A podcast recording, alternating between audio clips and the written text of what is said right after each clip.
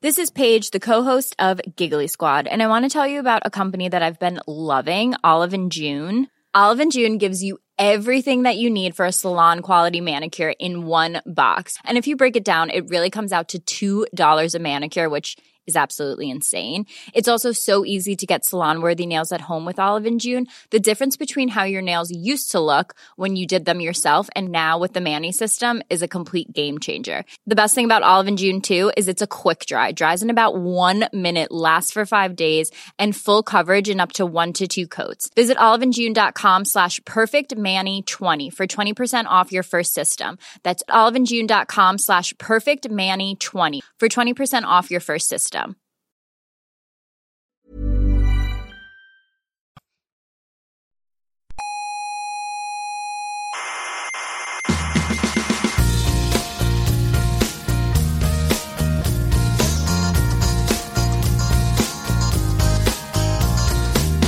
Aquí comienza Coffee Break, la tertulia semanal de la actualidad científica. Aquí no vas a encontrar fantasías irracionales, ¿eh? Pues no, la verdad es que ni no. pseudociencias. ¿eh? Nada, tampoco pseudociencia. Ni, ¿no? ni te vamos a regalar los oídos con frases Hmm. del tipo el universo conspira para que consigas lo que quieras. ¿eh? Nada, nada, nada de eso. El universo, ¿qué coño va a conspirar? El, uni- el universo es indiferente a los, a los, a los- a los actos humanos. ¿eh? Exacto. El, el- el universo es muy hermoso, todo lo que tú quieras, pero le, le damos igual al, al universo, también te digo. ¿eh?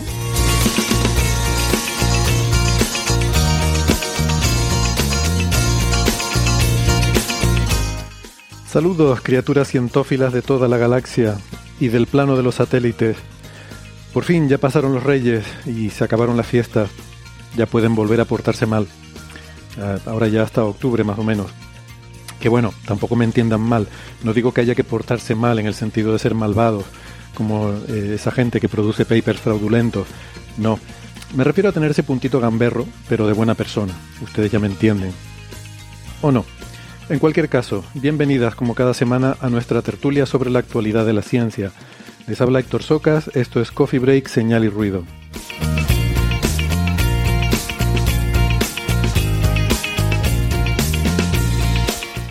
Hoy hablaremos mucho de galaxias y de MOND, la teoría de gravedad modificada que pretende ser una alternativa a la materia oscura. Y también comentaremos cosas un poco más sórdidas. Eh, sórdidas es como sordas, pero esdrújula, o sea, como más énfasis, ¿no?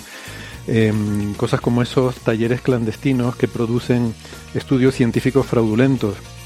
Y si da tiempo, hablaremos también algo sobre planetas y atmósferas.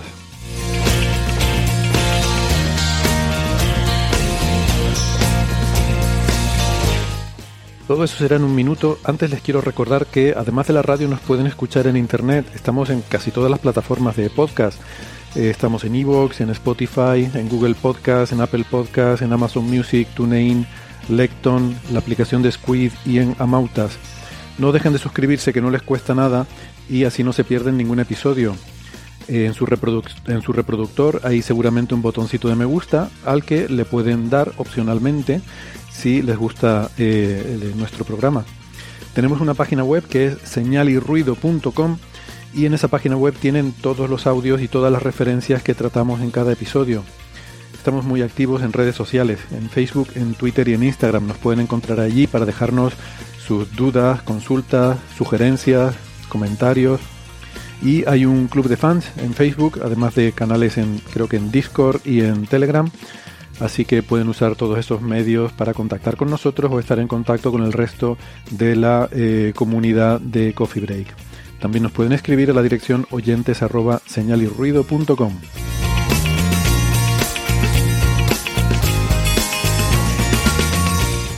En las ondas hercianas nos pueden escuchar si viven en Canarias en Icodendaute Radio, Radio ECA, Ondas Yaiza y Radio Juventud. En Madrid en Onda Pedriza, en Aragón en Ebro FM, en Málaga en Radio Estepona, en Galicia en Cuac FM y en Argentina en Radio Voces de La Rioja y en la FM 99.9 de Mar del Plata.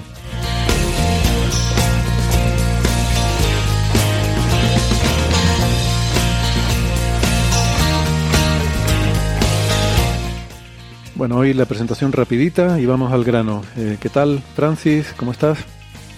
Muy bien, aquí estamos en Málaga, hoy con un día azul, sin prácticamente, yo no he visto ninguna nube en el cielo y una muy buena temperatura, pero bueno, eh, Esto parece que es habitual últimamente en Málaga. Estamos deseando que llueva, que se ponga oscuro. Que llueva, que llueva, la Virgen está en la cueva. Eh, Francis Villatoro es físico, informático, doctor en matemáticas y profesor en la Universidad de Málaga. Y, ya está. Y nos toca hoy eh, sacar adelante el programa nosotros, Francis. Así que mm, vamos a, vamos a ir al grano. Les comento de entrada que eh, bueno, a las personas que nos están siguiendo en el directo, en la grabación del directo en YouTube, a los que eh, saludamos de nuevo, pues que mm, les recuerdo de nuevo que tienen el resto del programa, o tienen una parte del programa, perdón, que no va a estar en, en este directo porque ya está grabada. Es una, grabación de una conversación que hemos tenido eh, con Jorge Sánchez Almeida y con Nacho Trujillo hablando sobre eh, gravedad modificada, las teorías MOND y em, un nuevo trabajo de Jorge Sánchez sobre eh, bueno, predicciones que él ha encontrado que, produce la teoría MOND en galaxias enanas y que, bueno, pues tienen dificultades con, eh, la, teoría tiene ciertas dificultades con, la realidad, digamos. me parece que, que, es muy interesante, les recomiendo que, que escuchen la, la, versión en internet, en la que, la versión completa en la que estará esa grabación, porque, bueno, creo que, estuvo muy interesante. E, es uno de esos eh, materiales que grabamos eh, antes de Navidades, o sea que continúa la voz de catarro. Eh, no se preocupen que no es que me haya vuelto a catarrar, que hay oyentes que me lo han preguntado, sino que, bueno, que ese catarro que me cogí a principios de, diciembre, pues como ahí grabamos bastantes mm, contenidos incluidos esta entrevista, pues como decía la semana pasada, es el catarro que más ha aparecido en Coffee Break porque hemos ido poniendo em, trozos de audios en diferentes episodios, ¿no? En fin, eh, yo me lié a grabar un montón de cosas, Francis, porque asumí que en vacaciones iba a ser difícil hacer programas, pero no, mira, al final entre los especiales de cuántica y demás, pues, pues sí que sí que hemos podido hacer bastantes programas, ¿no? Así que nada, pues poco a poco. No, pasa nada porque son grabaciones atemporales, o sea, son artículos de, obviamente, de la segunda mitad del año 2022, pero en cualquier caso son artículos que siguen siendo actualidad. Mm, exactamente. Bueno, pues si te parece, mm, empezamos. Bueno, habría que mencionar también el tema de Ruiño, ¿no? De Quijote, que haya ah, publicado sus primeros seis artículos, bueno, seis nuevos artículos con los análisis del fondo cósmico de microondas, ¿no? Correcto.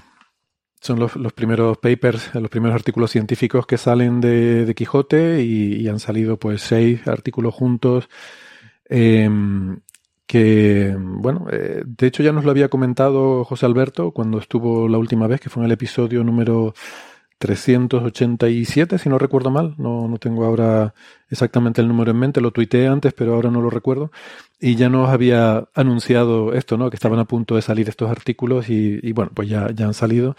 Y espero que, que en un eh, próximo episodio, pues con el propio José Alberto, a ver si quizás con Bea también, que son los expertos en el tema. Bueno, José Alberto, recordemos que es el, el responsable científico de este experimento de Quijote y pues que nos pueda, en fin, eh, desgranar estos seis artículos que, que, sin duda serán muy interesantes. Por lo que he visto, está más centrado de momento al, al estudio de, de, las observaciones de la galaxia, de los campos magnéticos y etcétera, los, los velos, ¿no? Nuestra galaxia nos vela el, el, fondo cósmico de microondas y al final esto de los velos es una cosa muy importante para poder entender luego las observaciones que vamos a tener del propio fondo cósmico de microondas, ¿no? Con eh, bueno, con la instrumentación que ya hay y también con la que, con la que se está desarrollando. Sí, se supone que va a haber ocho artículos adicionales, ya específicamente eh, del análisis de los datos en el que se haya intentado eliminar esos velos y, ver realmente esa radiación sincrotón, pues realmente cómo está distribuida en el cosmos. Pues nada, enhorabuena a todo el equipo de, Quijote y con ganas ya de, empezar a hablar de, y desgranar esos artículos. Bueno, eh, decía que ha llamado mucho la atención, por lo menos eh, aquí en España, eh, un, artículo que salió en la prensa, creo recordar, corrígeme Francis si me equivoco, que es en el Confidencial. El Confidencial, exactamente. Exactamente, ¿no? Sobre, lo, lo, firma José Pichel, un artículo en el que se, se habla eh, en, bueno, en, la prensa, digamos, eh, generalista sobre un, problema de la ciencia, que es un problema que ha ido creciendo, eh, que tiene que ver con la credibilidad y es con, bueno, con el fraude científico en general. Y en este caso, pues esto que se ha dado en llamar talleres clandestinos, en los que se se, se, fabrican investigaciones falsas, inventadas, artículos de investigación, en los que uno puede comprar, ser coautor de esos artículos que luego se publican en revistas y, uno pone en su currículum como publicaciones que tiene. ¿no? Eh, yo creo que tú, Francis, has escrito sobre este tema en tu blog y, a lo mejor nos puedes introducir esta problemática. Sí, esto surgió en, medios y fue una gran noticia en el año 2013. Yo, yo me hice eco en mi blog de, esta noticia. Fue eh, un artículo periodístico de la revista Science. Eh, uno de los periodistas de la revista Science se hizo pasar, se hizo pasar por científico y contactó con una de estas empresas que venden la coautoría. Era para ser coautor de un artículo sobre cáncer eh, que se iba a publicar en la revista International Journal of Biochemistry and Cell Biology, la, revista internacional de bioquímica y biología celular. Y, y entonces esto, tienes un artículo que prácticamente ha pasado ya por revisores, con una serie de autores. Eh, los revisores prácticamente han dicho que va a ser aceptado próximamente, porque va a ser cambios menores, y entonces te venden el ser tú un coautor. Es decir, hablan con el editor y añaden a dos o tres coautores. Eh, y esos autores tienen que pagar. A este periodista le pidieron, estamos hablando del año 2013, le pidieron eh, 11.000 euros, en dólares, pero eh, bueno, era en yuanes, él lo, publicó en, dólares, son unos 11.000 euros por aparecer como coautor y unos eh, 19.000 euros por aparecer como primer autor. Claro, ese periodista obviamente rechazó la oferta y dijo al final que, que no, que le parecía, bueno, que, que no quería eh, esa pero él siguió, él decidió no aparecer, pero él siguió, eh, ya, él conocía el título del artículo, había visto cuáles eran los autores del artículo, había visto el artículo, ¿vale? O sea, cuando te venden el artículo, te venden un artículo ya, eh, ser coautor de un artículo ya hecho. O sea, tú puedes mirar el artículo y ver, eh, no es que tú te apuntes como coautor a algo que todavía no se ha hecho y ya veremos si se publica o no se publica, sino que es una cosa que prácticamente está ya publicado. Entonces él vio que habían añadido dos nuevos autores que no estaban entre los autores que él sabía que iban a aparecer en el artículo, que supuestamente eh, habían pagado por ello. Supuestamente porque él les llamó y estos señores dijeron que no, que, que, no, que no habían pagado nada, eran autores del artículo. Eh, y punto. Entonces, claro, eh, esto fue noticia en 2013 y, y, se habló en aquel momento, pues eso, de, de la producción, digamos, en plan fábrica de artículos eh, para el tema de eh, vender eh, la autoría de dichos artículos. Es un tema que, volvió a aparecer. Aquí hay dos cosas muy, o sea, quiero, quiero resaltar, ¿no? Hay, hay dos cosas aquí que, que están mal. Una es que el artículo es mentira, o sea, que no es una investigación real. son artículos que se inventan datos y cuestiones. En, el, en, el, en el 2013, cuando se publicó, el periodista no era capaz de discernir si el artículo era una investigación real o no. ¿vale? O sea, en el artículo 2013 no, no, no había posibilidad, no, no, no, no eh, se eh, verificó con investigadores, una revisión por pares externa, propia de Science, etcétera, para comprobar si el artículo realmente era un artículo eh, científicamente aceptable.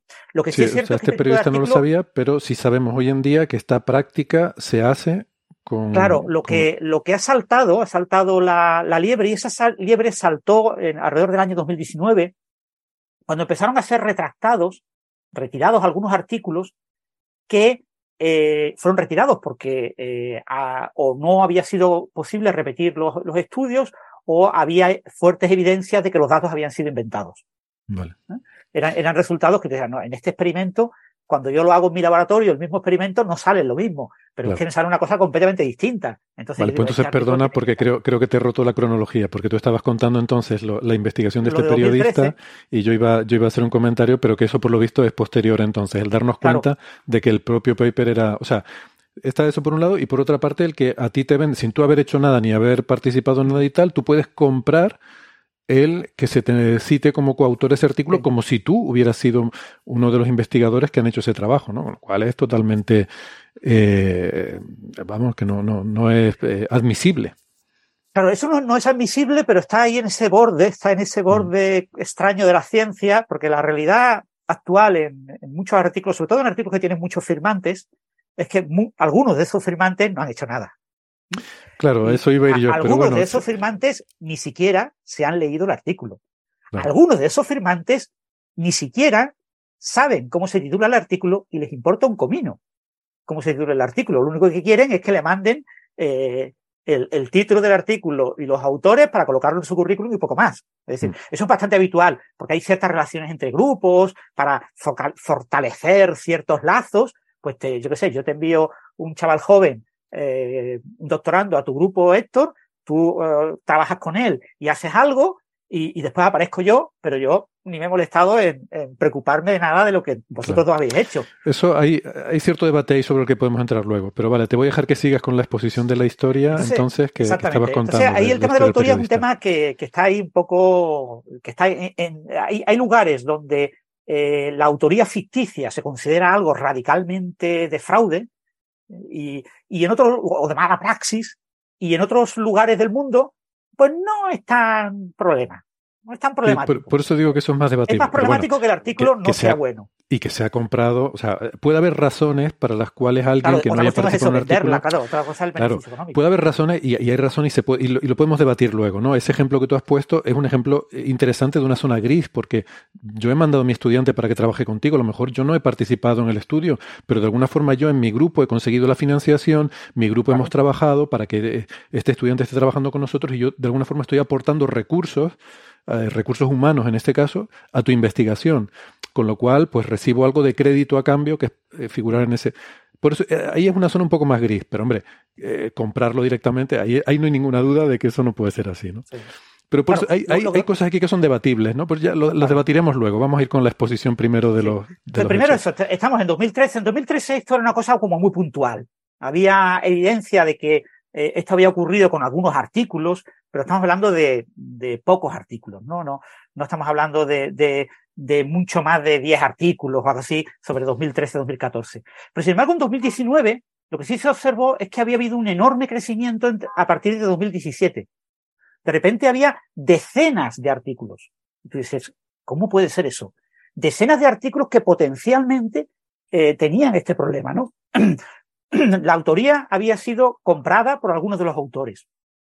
Lo que pasa es que esas decenas de artículos solamente salían a la luz en 2019 los que eran retirados porque había evidencias de que habían sido artificialmente construidos, que los datos eran, eran ficticios, y por eso se habla de talleres clandestinos, ¿no? Talleres clandestinos, suena como que dos o tres personas en un garaje escondido. En realidad, esto eh, suelen ser fundamentalmente artículos de hospitales firmados por médicos con supuestamente datos de pacientes y de tratamientos y de procesos de ese tipo. Es decir, uno de los grandes problemas que tiene la ciencia hospitalaria es que es una ciencia muy, muy difícil de realizar porque la prioridad del personal biosanitario es fundamentalmente la atención sanitaria. ¿vale? la, la, investigación es algo colateral. Otra cosa es, claro, esos médicos que son además profesores a tiempo parcial en universidades o, los hospitales universitarios, las clínicas universitarias, que claro, el personal de las universidades ahí actúa como médico, eh, y, pero también son investigadores que tienen que, eh, son personal docente investigador, ¿no? Entonces ya en 2019 se, eh, se, vio que el problema estaba creciendo exageradamente. Y ya en, cuando entró la COVID, en 2020, se planteó una, una cosa muy curiosa, y es que una explosión de las publicaciones biomédicas. De repente, de hecho, todo el sistema de publicaciones se expandió a un ritmo tremendo eh, por el tema de la COVID, ¿no? Por el tema del confinamiento y, todo el mundo solo podía trabajar en COVID, todo el mundo trabajando en COVID, una, una explosión de publicaciones. Entonces se pensó que esa explosión de publicaciones también llevaría asociada una explosión de estas publicaciones ficticias. Entonces hay un artículo en Nature del año 2021 que analiza eso y dice, pues no lo vemos. Es decir, en 2021 no tenemos evidencias de que estos artículos fabricados hayan crecido al menos a un ritmo comparable al crecimiento de todo el sistema de publicaciones eh, durante la, pandemia. Pero quizás, es pronto todavía, ¿no? Eh, claro, es pronto porque la, la, manera más sencilla de detectar estos artículos son por la retirada, por las retracciones. Cuando tú retiras un artículo porque el artículo no tiene ningún sentido y ahora empiezas a explorar nombres de autores y te das cuenta de que los autores ni contestan, ni prácticamente ni existen, por que sean ficticios, eh, porque bueno, son artículos fabricados. Entonces, eh, se fabrica todo y claro, eh, tú añades tu nombre a un artículo que, sabes que se va a publicar porque ya está en una fase casi final de, publicación y por lo tanto se le puede añadir tu nombre a ese artículo, pero tú no, sabes si el resto de los autores son personas o son solamente nombres. Entonces, eh, cuando eh, el artículo va a ser retirado, pues tiene que haber una, evaluación, tiene que haber eh, alguien, un comité en tu universidad, en tu institución, etcétera, que chequee si tú lo has hecho bien, lo has hecho mal, etcétera. Eso ocurre en todo el mundo. Y en general estos artículos son artículos firmados por coautores chinos. Se supone que la mayor parte de estas fábricas de artículos están en China. Y entonces las propias instituciones chinas, por el prestigio del propio país, pues hacen este tipo de, auditorías y de comisiones de, evaluación para comprobar si realmente ha habido mala praxis o no. Y entonces ahí es cuando se descubre que hay autores que no existen y que esto tiene toda la pinta de que ha sido fabricado. Entonces, el, eh, esto estamos en el, en el, artículo, en el año 2021. Y ahora, ¿cuál ha sido la nueva noticia? La nueva noticia es que unos investigadores españoles, en concreto hay una, una doctoranda que, probablemente ya sea doctora, porque se supone que este era el tema de su tesis doctoral, que eh, se llama Cristina Candal Pedreira, de la Universidad de Santiago de Compostela, que con varios coautores, entre ellos el, autor de correspondencia es Alberto Ruano Rabina, que está afiliado a la Universidad de Yale, eh, bueno, y, otros coautores, pero básicamente es el trabajo de la tesis doctoral de ella, eh, han analizado este asunto eh, en el año 2022 y han publicado un artículo en una revista de medicina, en la revista BMJ, la, revista médica británica. Una revista muy prestigiosa, un artículo realmente cortito y en el que presentan algunas estadísticas. ¿Qué datos han utilizado? Para este artículo lo que han utilizado son los datos de artículos retirados, retractados. ¿Y dónde han sacado esos artículos? Pues los han sacado de la web Retraction Watch. Es un blog que publica eh, pues cada vez que se retira un artículo, publican una entrada, una pieza. Cuando se retiran varios artículos de, investigadores, pues se publica una pieza pues, discutiendo eh, el contexto, ¿no?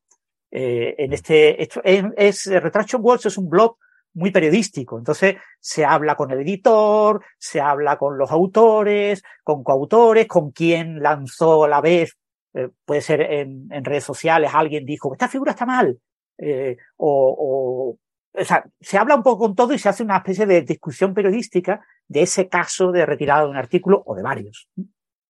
Entonces, Parece mentira que eh, haya que, acudir a una blog como esta Retraction Watch, que es algo que lleva una persona que quiere hacer esa, ese trabajo periodístico y que no haya algún tipo de repositorio de las propias revistas, ¿no? Más oficializado, donde se diga, pues aquí eh, se, se, puede rastrear todos los artículos retractados eh, para este tipo de estudios, por ejemplo. Claro, las la revistas en general eh, lo indican en su página web, pero tienes que ir tú revista a revista. Y, y, muchas de las revistas que retiran artículos. Pero no, pero no tienes, pero no tienes un, por lo menos, la, no sé, que, que, yo haya visto y seguramente no lo tendrá la mayoría, un sitio donde ir a buscarlo, sino tú puedes ir a ver un artículo si está retractado o no. Eso sí, te vas al artículo y te aparece retractado. Pero eh, tú decir, imagínate, esta, esta gente que estaba haciendo esta investigación, decir, quiero ver todos los artículos retractados en Science. No hay una sección en Science que tú puedas ir, artículos retractados, y te saque todos los de 2021, 2020. Sí, pero si buscas en el buscador retracte, te aparece. Te aparecen todas las retiradas y tú las tienes que analizar. Puede que haya, a veces hay discusión de retirada, ¿vale? O sea, el, eh, hay indicios, entonces se plantea una comisión y se habla de retirada, posible comisión para ver si se retira o no se retira. Eh, entonces te aparece esta palabra más de una vez. Pero en general, si tú buscas en Science o en cualquier revista la palabra retracted, ya, pero es una, ya es una búsqueda manual que tienes que hacer, no es una. Pero claro, tienes que hacer una búsqueda manual. Eh, ahora mismo una de las cosas que una iniciativa que hay de alguno de los servicios de gestión bibliométrica, como es Zotero con Z, como Mendeley, el de Elsevier, eh, van a estar, no sé si han incorporado ya, pero se ha publicado que lo van a hacer. O sea, no sé si ya lo han hecho o no, pero se publicó a finales del año pasado, que van a incluir eh, marcar los artículos eh, retirados cuando se retiran. Es decir, que esa herramienta eh, que tú tienes en tu máquina, en tu ordenador instalada, para gestionar tus las publicaciones que te interesan, pues esa herramienta se va a encargar de la base de datos de publicaciones que tú tengas en tu ordenador. Si se detecta que hay alguna retirada de un artículo, recibirá la aplicación un mensaje y si uno de los artículos que tú tienes ahí ha sido mm, retirado, retractado, te lo marcará. Entonces tú cuando lo vayas a citar, si te das cuenta, claro, te tienes que dar cuenta. Supongo que habrá un mensajito, ¿no? En la aplicación. Pero en general esto es algo excepcional. Es decir, se suponía siempre que las retiradas eran algo muy excepcional. Es como las correcciones de los artículos. No hay una, las revistas no tienen una página web de un lugar específico con correcciones de artículos, ¿no? Sin embargo, prácticamente en todos los números de una revista aparecen correcciones a varios artículos.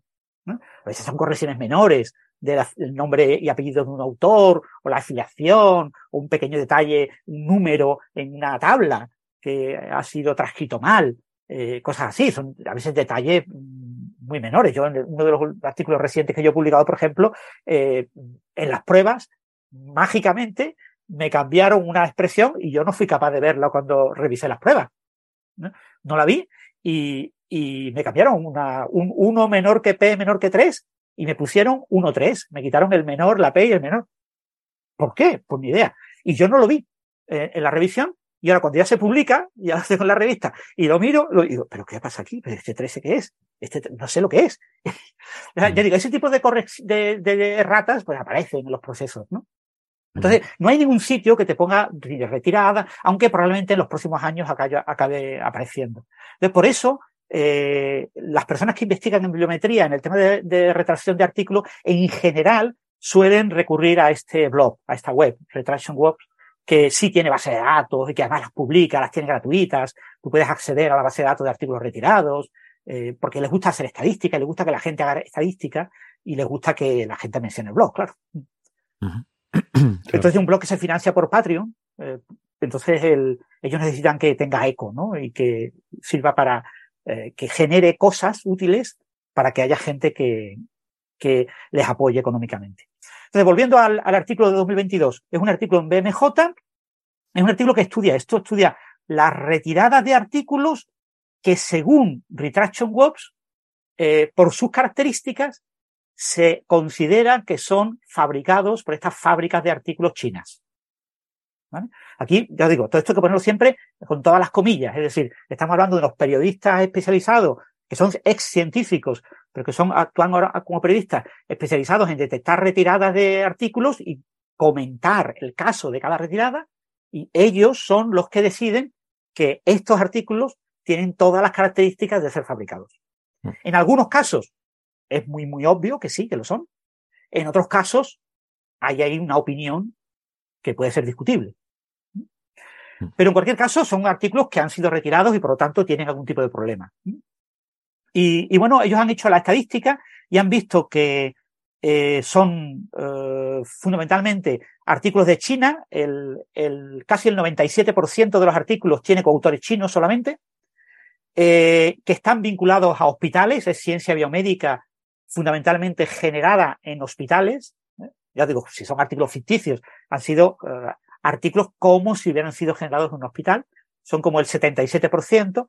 Y eh, de las diferentes áreas de la biomedicina, el área que más artículos tiene es la farmacología y la farmacia, que tiene el orden del 22% de esos artículos retirados. No son muchos artículos, ¿eh?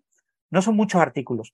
Eh, en total, eh, son unos 1.182 artículos desde 2004. 1.182 mm. artículos, teniendo en cuenta que la producción anual actualmente supera los 2 millones de artículos al año. ¿eh? Eh, en 2004 era menos, pero rondaba cerca de un millón. Pues estamos hablando de, de en unos 10, 12 millones de, de artículos eh, desde 2004, o incluso más yo diría que probablemente más, ¿eh? Eh, probablemente cerca de, de, los 20 millones de artículos, que haya 1.200 que hayan sido retirados por esto, pues no es tanto. Mm. Es decir, no es un gran problema como para, pero sí es un problema de base. Es un problema de base y sobre todo en el momento actual en el que nos encontramos. Nos encontramos en un momento en el que ya se están publicando artículos escritos por chats. Sí, por inteligencia artificial, quiere decir, ¿no? Inteligencias artificiales. Mm. Entonces, la inteligencia artificial escribe un artículo y ahora los autores humanos usan ese esqueleto de ese artículo y lo arreglan, lo decoran para que no parezca hecho por una máquina y eliminan los posibles errores que tienen, pues estas máquinas tienen muchos errores, pero lo utilizan como esquema, como esqueleto. Eso ya se ha publicado, artículos de ese tipo. ¿eh? Y te ponen una nota. Este artículo originalmente fue hecho por la chat, no sé qué, por la, el, ¿cómo se llaman? Eh, y, eh, claro, mm, esto de aquí a cinco años puede ser algo muy habitual. Que los estudiantes se acostumbren a entregar los trabajos en la universidad hechos por estas herramientas que acaben presentando los trabajos fin de grado y fin de máster hechos por estas herramientas, que acaben en sus tesis doctorales escribiendo artículos hechos por estas herramientas y que acaben apareciendo muchas publicaciones. Entonces, eh, estas herramientas van a ayudar muchísimo a este tipo de empresas. Sí. A producir artículos que van a parecer la muy, producción. muy correctos. De todas formas. Este es un momento clave para tomar medidas. Y, mm. y concluyo ya y, y empezamos a hablar entre los dos. Eh, el gobierno chino ha decidido tomar medidas. El Ministerio de Ciencia y Tecnología ya ha sancionado, esto es una noticia del 5 de enero, eh, ha sancionado a más de 40 eh, investigadores biomédicos que aparecen como firmantes de este tipo de artículos. Como ya esto se ha convertido en una noticia, pues el, desde el ministerio han dicho, vamos a, esto tenemos que limpiar la imagen del gobierno chino y del país, así que vamos a ver quiénes son los señores que aparecen y a los señores que aparecen le vamos a poner una sanción. Entonces, se están tomando medidas, ¿vale? Eh, pero obviamente los malvados, los que lo hacen mal, ya se buscarán sus contramedidas y harán que todo sea lo más, supongo que porque están ganando mucho dinero. Recordad que estábamos hablando en 2013 que le pedían 19.000 euros por aparecer de primer autor al periodista.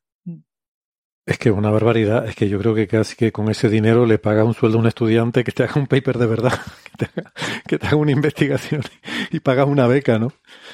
Sí, un eh, año por lo menos puedes pagar casi con ese dinero. En sí, sí, sí. Casi que sí. Pues, no sé. Esto, a ver, hay, hay, efectivamente creo que es importante resaltar lo que tú has dicho. Es una, es una fracción muy pequeña. De hecho, yo te diría que esta me parece hasta sorprendentemente pequeña, porque al fin y al cabo, eh, o sea, podemos tener un concepto de la ciencia como algo muy elevado y una actividad intelectual y demás, pero al final las personas son personas. Eh, y en el mundo hay millones de, investigadores eh, científicos, científicas, y, y, hay, pues supongo que un porcentaje de, de gente malvada y de gente corrupta similar al que puede haber en cualquier otra área de, de, cualquier actividad humana, ¿no? Entonces estas cosas van a pasar. Mm, y, lo bueno... un punto importante que, he olvidado decir, que quizás sea relevante. Eh, el gobierno chino, en el año 2000, eh, llegó a la conclusión de que había que, eh, si quería ser la gran potencia mundial del siglo XXI, China tenía que mejorar en ciencia y tecnología. ¿Y, cómo mejoras en ciencia y tecnología? Lo que se había hecho desde principios de los 80, incluso de antes, era enviar a los mejores jóvenes, los más prometedores, a grandes universidades europeas y estadounidenses para que hicieran el doctorado. Eran lo mejor de lo mejor. En un país de mil millones de personas, el mejor, bueno, de los que puedan estudiar en la universidad son muchos menos, pero el mejor es una persona muy, muy buena. ¿Qué pasaba? Que muchos de ellos se quedaban en Estados Unidos y, Europa. Eh, eso fue cambiando con los años, hubieron dificultades, el propio Estados Unidos fue poniendo trabas a que esta gente se quedara, eh, incluso a que vinieran, ya los últimos años a que vengan, y, eso ha generado eh, una intención por parte del gobierno chino de potenciar la ciencia hecha en su propio país. ¿Y tú cómo potencias que las personas que dan clase en las universidades, que no investigan o que investigan poquísimo, porque fueron al extranjero, hicieron el doctorado, investigaron un poquillo, volvieron a China, consiguieron una buena plaza y ya no tienen ninguna obligación de por cuál seguir investigando. Se dedican fundamentalmente a dar clase. ¿Cómo consigues que esa gente vuelva a investigar? En España se hizo en los 80 poniendo los sesenios de investigación. Ah, 100 euritos que te dan eh, eh, en decremento de sueldo cada seis años, si has investigado durante seis años. Pues lo que hizo el gobierno chino fue decir, te voy a dar un sobresueldo que va a depender del cuartil de la revista en la que publiques. Si tú publicas un artículo en una revista impactada. Y, de, cuánto publiques, claro. Claro, no, no. Eh, eh, eh, era, por artículo. Si es una, una revista impactada Q1, tienes tal cantidad de dinero que te doy. Si es Q2, te doy menos. Si es Q3, te doy algo menos. Claro, ¿qué, qué hizo eso? Fomentar que gente que ya no publicaba artículos se pusiera intensamente a publicar artículos para conseguir esos sobresueldos. Esos sobresueldos ya han desaparecido, ¿eh? ya los quitaron. Mm. Porque hubo muchísimas críticas. Porque de repente los chinos empezaron a generar redes de eh, revisión, de, de redes eh, de chinos que hacían de revisores de otros colegas y se montaban una red en la que unos se revisaban a otros y entonces trabajaban todos en un tema que eran prácticamente los únicos del mundo que trabajaban en ese tema. Entonces publicaban fácilmente en revistas, pues cuando una revista, uno de los editores buscaba revisores de ese tema, solo se encontraba colegas chinos. Entonces, muchas revistas tuvieron que tomar la decisión de no se puede revisar un artículo de un país por personas que sean de ese país. Muchas revistas han tomado esa decisión. Claro, eso evitaba lo de los chinos, pero ¿qué dicen los chinos?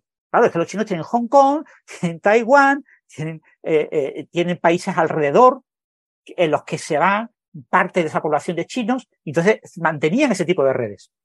O sea, en China hubo una, ha habido una explosión increíble de publicaciones científicas, de los cuales un porcentaje significativo ha sido pura eh, explosión. O sea, cuando las cosas explotan, la calidad es ridícula y se han montado una enorme cantidad de sistemas de fabricación de galletas de artículos como si fueran galletas, pero legales. ¿eh? No, estamos hablando de venta de coautoría, sino de, de publicar en temas, yo qué sé, en, en, mi, área de, física computacional, matemática computacional, eh, el descubrimiento del teorema de Taylor, que es de la época de Newton, de hace 350 años, eh, por una serie de investigadores que le cambiaron el nombre. De hecho, se le ha cambiado el nombre cuatro o cinco veces. Entonces, las técnicas homotópicas, el análisis homotópico, la, y, y dices, pero si esto es aplicado a un desarrollo de Taylor. Eso ha generado miles de artículos con miles de citas y con una enorme cantidad de población. Es decir, es que es tan fácil lo que yo he estudiado en primero de carrera, convertirlo en un paper científico y que me lo publiquen, que es que no puedo no hacerlo. Entonces, si necesito publicar, lo hago. Entonces, eso ha generado muchas disfunciones en, en la ciencia. Eh, e, ese tema de que el, el, gobierno chino decidió premiar con sobresueldos a quien publicara en revistas buenas. Mm. Y, y, eso ya tuvieron que dejar de hacerlo, pero aún así siguen incentivando el tema. Eh, por ejemplo, en temas de másteres, si tú quieres sacar un título de máster, te obligan a tener un paper publicado en muchas universidades chinas.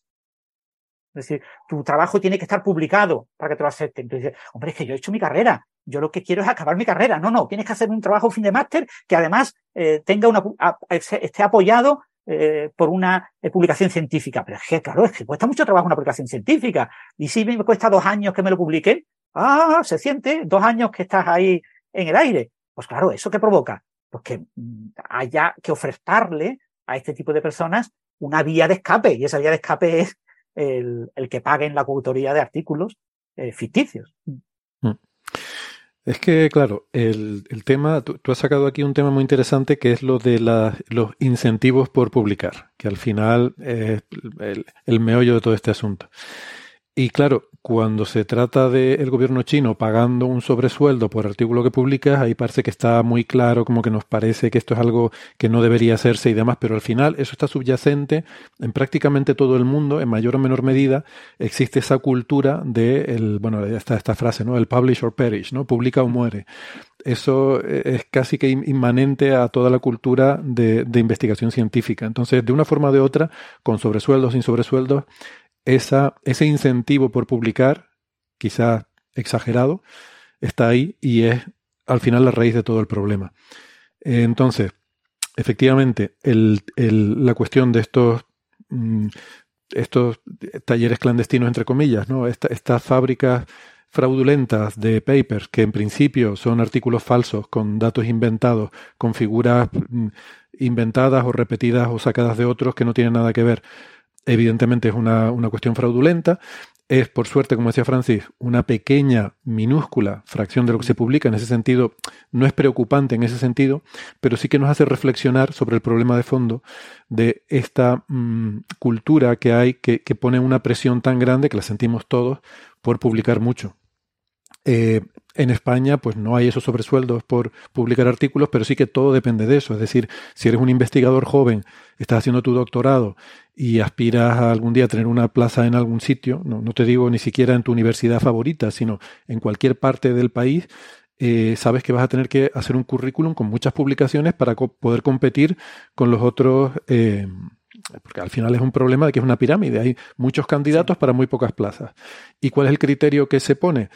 Claro, un tribunal podría llegar y decir, bueno, voy a mirar todos estos currículums, me los voy a leer bien, voy a estudiar qué es lo que ha hecho cada uno de estos candidatos y seleccionar a los mejores candidatos. Pero como eso es prácticamente imposible, pues ¿qué se hace? Se buscan formas automáticas, formas numéricas, eh, formas objetivas, porque también otro problema es que a mí el mejor candidato me puede parecer A, pero a lo mejor a Francis le parece B. ¿Vale? Y, y cómo, como a, lo mejor a mí el que, el que me parece mejor candidato es alguien que, pues, en el ámbito de la astrofísica, no te digo ya mezclando cosas más, pues a lo mejor yo veo a alguien que ha hecho un estudio de física solar impresionante y digo, este es el mejor candidato, pero a lo mejor Francis conoce a uno que ha hecho cosmología ¿no? y dice, no, no, este es mucho mejor. ¿Y, y que cómo nos ponemos de acuerdo ahora? Pues al final iremos y dirá Francis, mira, pero este tiene 20 papers. Y yo diría, ah, pero el mío tiene 12. Bueno, pues entonces cogemos el de 20.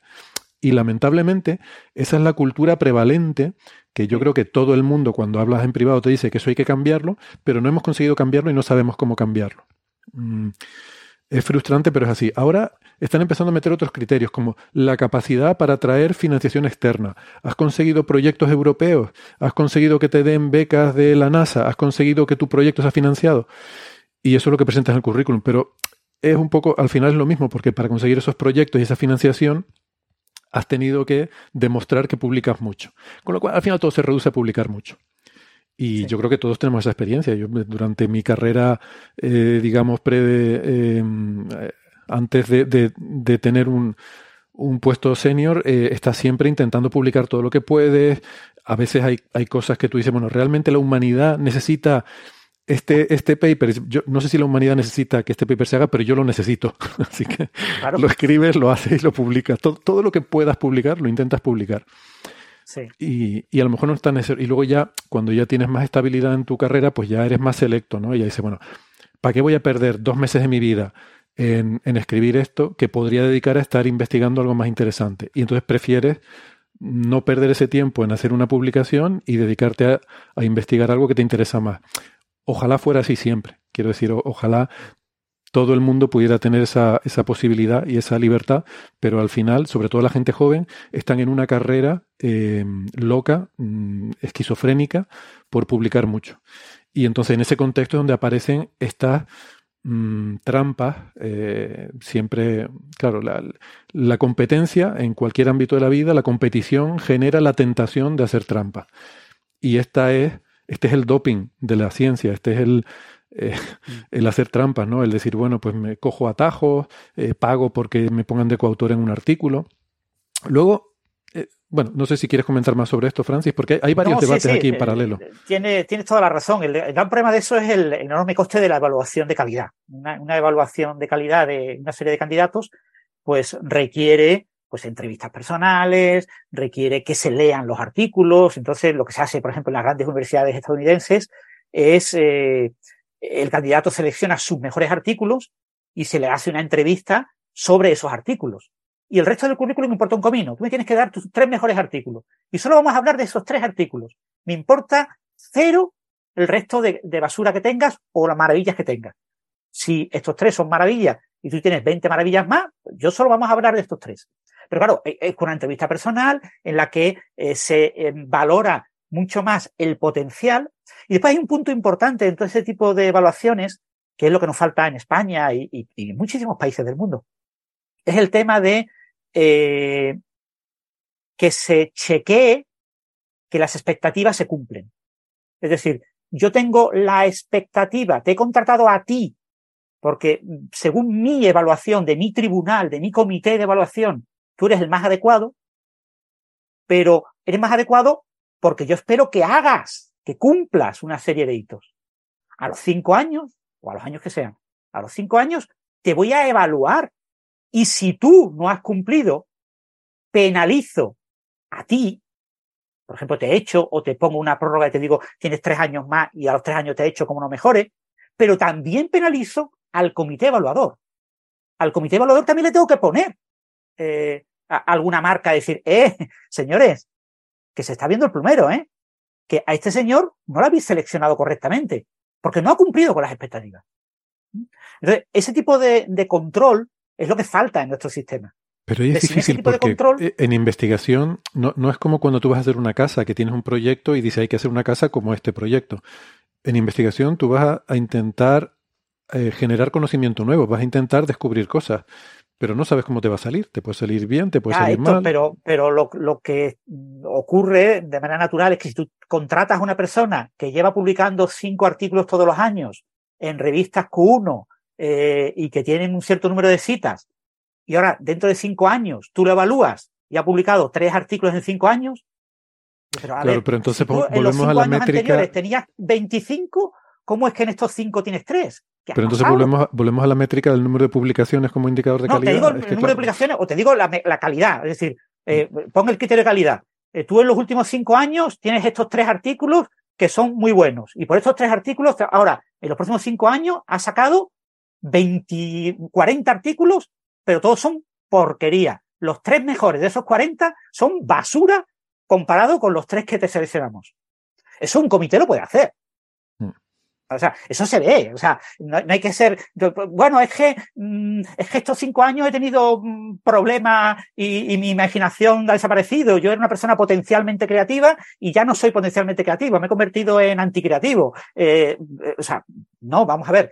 Pues no te queremos. Porque nosotros te contratamos porque eres una persona potencialmente muy creativa. Tú tienes que seguir siendo potencialmente creativo. Tienes que seguir siendo creativo. Tienes que generar, generar buena, buena ciencia, ciencia de la calidad comparable o mejor que la que se utilizó, que la que tú demostraste eh, para que ese ser contratado. Eso se puede evaluar, ¿vale? En, el sistema argentino, por ejemplo, hay evaluaciones que cada, cada cinco años. Eh, lo pasa claro. Eh, siempre son los criterios que pongas. Pero un punto clave, un punto clave y fundamental es que la evaluación de el rendimiento del candidato seleccionado, si no es adecuada, tiene que influir en el comité evaluador. En el tribunal. Si el comité evaluador es limpio y es absolutamente intocable y haga lo que haga, lo haga bien o lo haga mal, enchufe a alguien o no lo enchufe, no le afecta absolutamente en nada, el resultado es el sistema español. Va a haber enchufismo. ¿Por qué hay enchufismo? Porque quien enchufa no recibe nada en contra.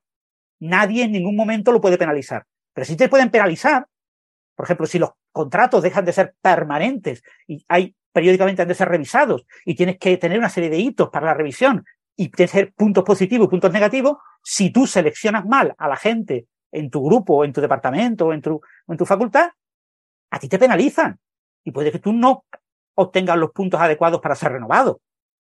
ese tipo de sistema, que en España es absolutamente inconcebible, ¿vale? O sea, en el sistema estamos en el polo completamente opuesto. Yo meto a alguien en un sitio y ahí se queda para toda la vida. Es inechable muy bien, pero mm, es así, ¿qué pasa? Porque si la persona no hace absolutamente nada, la tengo ahí como rémora permanentemente. Y tengo al lado otro que se esfuerza y está las 24 horas del día trabajando, que va al váter eh, leyendo paper y escribiendo paper con el portátil, que yo conozco gente que lo ha hecho. Eh, o sea, gente que está obsesionada. Claro, esa gente obsesionada después publica 30 artículos al año y, tiene unos índices de impacto increíbles, y, pero claro, es que no ha vivido se ha dedicado fundamentalmente a, eso, ¿no? Entonces, no hay que poner el límite en un lado y en el otro, pero con unos índices relativamente eh, razonables, si no hay un control de lo que se hace, pues eh, da lo mismo como elijas, ¿vale? Si eliges por número o eliges por tres artículos, o eliges por entrevista, si al final eh, se permite que el que elige elija mal y no pasa nada. Mm.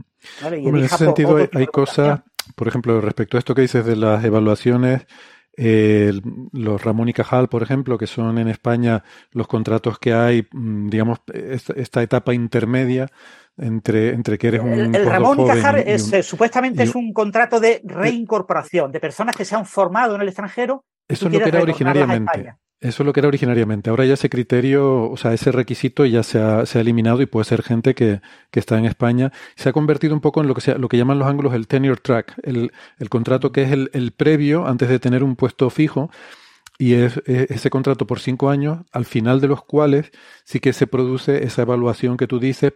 Ahí cada, institución ya tiene sus propias eh, formas de gestionar eso, ¿no? Y yo conozco, pues, cómo se hace en, aquí en el IAC y, y, es eso, es una evaluación que se hace después de los cinco años. Eh, bueno, eso existe y también veo que hay una tendencia a que ya no salen esas plazas de funcionario como como había antes, que eran plazas fijas para toda la vida, sino que ahora hay estos puestos de, contratación indefinida, que funciona pues como, como, cualquier trabajador que está indefinido en una empresa, ¿no? Que bueno, que, que, eh, si, si te quieren echar, pues te tiene que pagar una indemnización, si es un despido improcedente, etcétera, que, eh, es otra, otra forma, ¿no? Como que va cambiando un poco el, el, modelo en ese sentido. Lo que sí que no hay, de, de, todo lo que has dicho, no veo ningún indicio, es de esa responsabilidad del comité evaluador, de ese tribunal que selecciona. Eh, no veo que haya, y de hecho tampoco veo cómo puede hacerse que haya una responsabilidad de un comité, que al final son cinco personas, eh, por las acciones de, o sea, por, por, las decisiones que haya tomado ese comité, ¿no? Es, es complicado también eso implementarlo en la práctica, supongo. Pero bueno, bueno, pero eh, yo qué sé, en España el, el, tema de los sesenios. Los sesenios es un, en, en, la universidad vivimos de los sesenios, ¿no? Cada seis años nos evalúan y nos dan un dinerillo más. Pues resulta que no, que los sesenios eh, que eran para investigación, de repente llega un ministro de, de, de, no era de ciencia, era de educación, no sé qué de lo que era, eh, que ahora está en París, y que no quiero decir su nombre, y de repente dice este señor, para todo, para todo. Los sesenios sirven para todo. ¿Que quiere, no tienes sesenio activo, no tienes sesenio vivo? Más clases. Te pongo más clases. Si tienes sesenio, tienes menos clases. ¿Que quieres estar en una comisión de no sé qué? Si tienes sesenio, sí. Si no, no. ¿Que quieres eh, estar, dirigir una tesis? Si tienes sesenio activo, sí. Si no, no. Que si quieres no sé qué, todo. Todo depende del sesenio. El sesenio, que era una ayuda complementaria para motivar a la gente a investigar, de repente lo conviertes en el sí o no, el interruptor para cantidad de cosas que muchas de ellas no tienen nada que ver, porque dar clase o no dar clase, con tener sesenio, el querer, la, la relación es absolutamente eh, espuria, ¿vale? Bueno, Pero, eh, eh, nos estamos desviando en cualquier caso de. Entonces nos estamos desviando de eso y ya digo, pues eso se puede hacer. Entonces, eh, el, el, poner pequeños incentivos económicos condicionados a hacer las cosas bien hechas, eso se hace en toda la administración pública en España. ¿Por qué no se hace en la universidad? Pues sí, es que la universidad se hace con el sesenio, el quinquenio y el trienio, ¿vale? Pero el tema de comisiones, por ejemplo, de evaluación, se podría incluir con un pequeño incentivo, el incentivo de gestión pones un sesenio de gestión, había un sesenio de transferencia. Estaba el sesenio de investigación, el sesenio de transferencia, un, un de gestión. Si el sesenio de gestión lo recibes, si yo en la, eh, tu labores de gestión he tenido excelencia y he, he podido comprobar que cumple con una serie de requisitos. Bueno, eso es política uy. científica que yo no sé si no sé si a nuestros oyentes les interesa. Eh, pero quiero decir que, mucho, que parece pero... como que es muy difícil hacer cosas, pero que hacerlas es no, no hay que tener ningún tipo de imaginación, solamente hay que copiar lo que ya está hecho. ¿Vale? Eh, y lo que está hecho es eso, cositas muy sencillas que en 10 años tienen un impacto enorme. Uh -huh.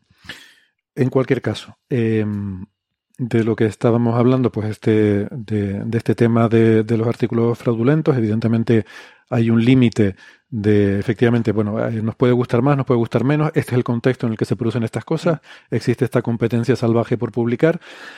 Um, hablabas antes, Francis, abrías el melón, podemos si quieres ahora desarrollarlo un poco más, de autores que aparecen en artículos sin haber contribuido a la investigación de ese artículo. Sí. Bueno, mm, eso siempre ha existido y hay diferentes niveles de grises de cuánto de aceptable podemos considerar eso, ¿no? Tú planteabas un caso que es mm, bastante claro de, de, de, de una de esas zonas ambiguas, ¿no? eh, pues mando un estudiante de mi grupo eh, a trabajar contigo. ¿Debo aparecer yo en el artículo? Bueno, soy el pope del grupo que te ha mandado el estudiante. Bueno, no lo sé, yo no lo tengo claro. A mí me gusta, o sea, a mí no, no me gusta esa política. Yo pienso que un artículo debe firmarlo la gente que ha hecho el trabajo que aparece reflejado en ese artículo y punto.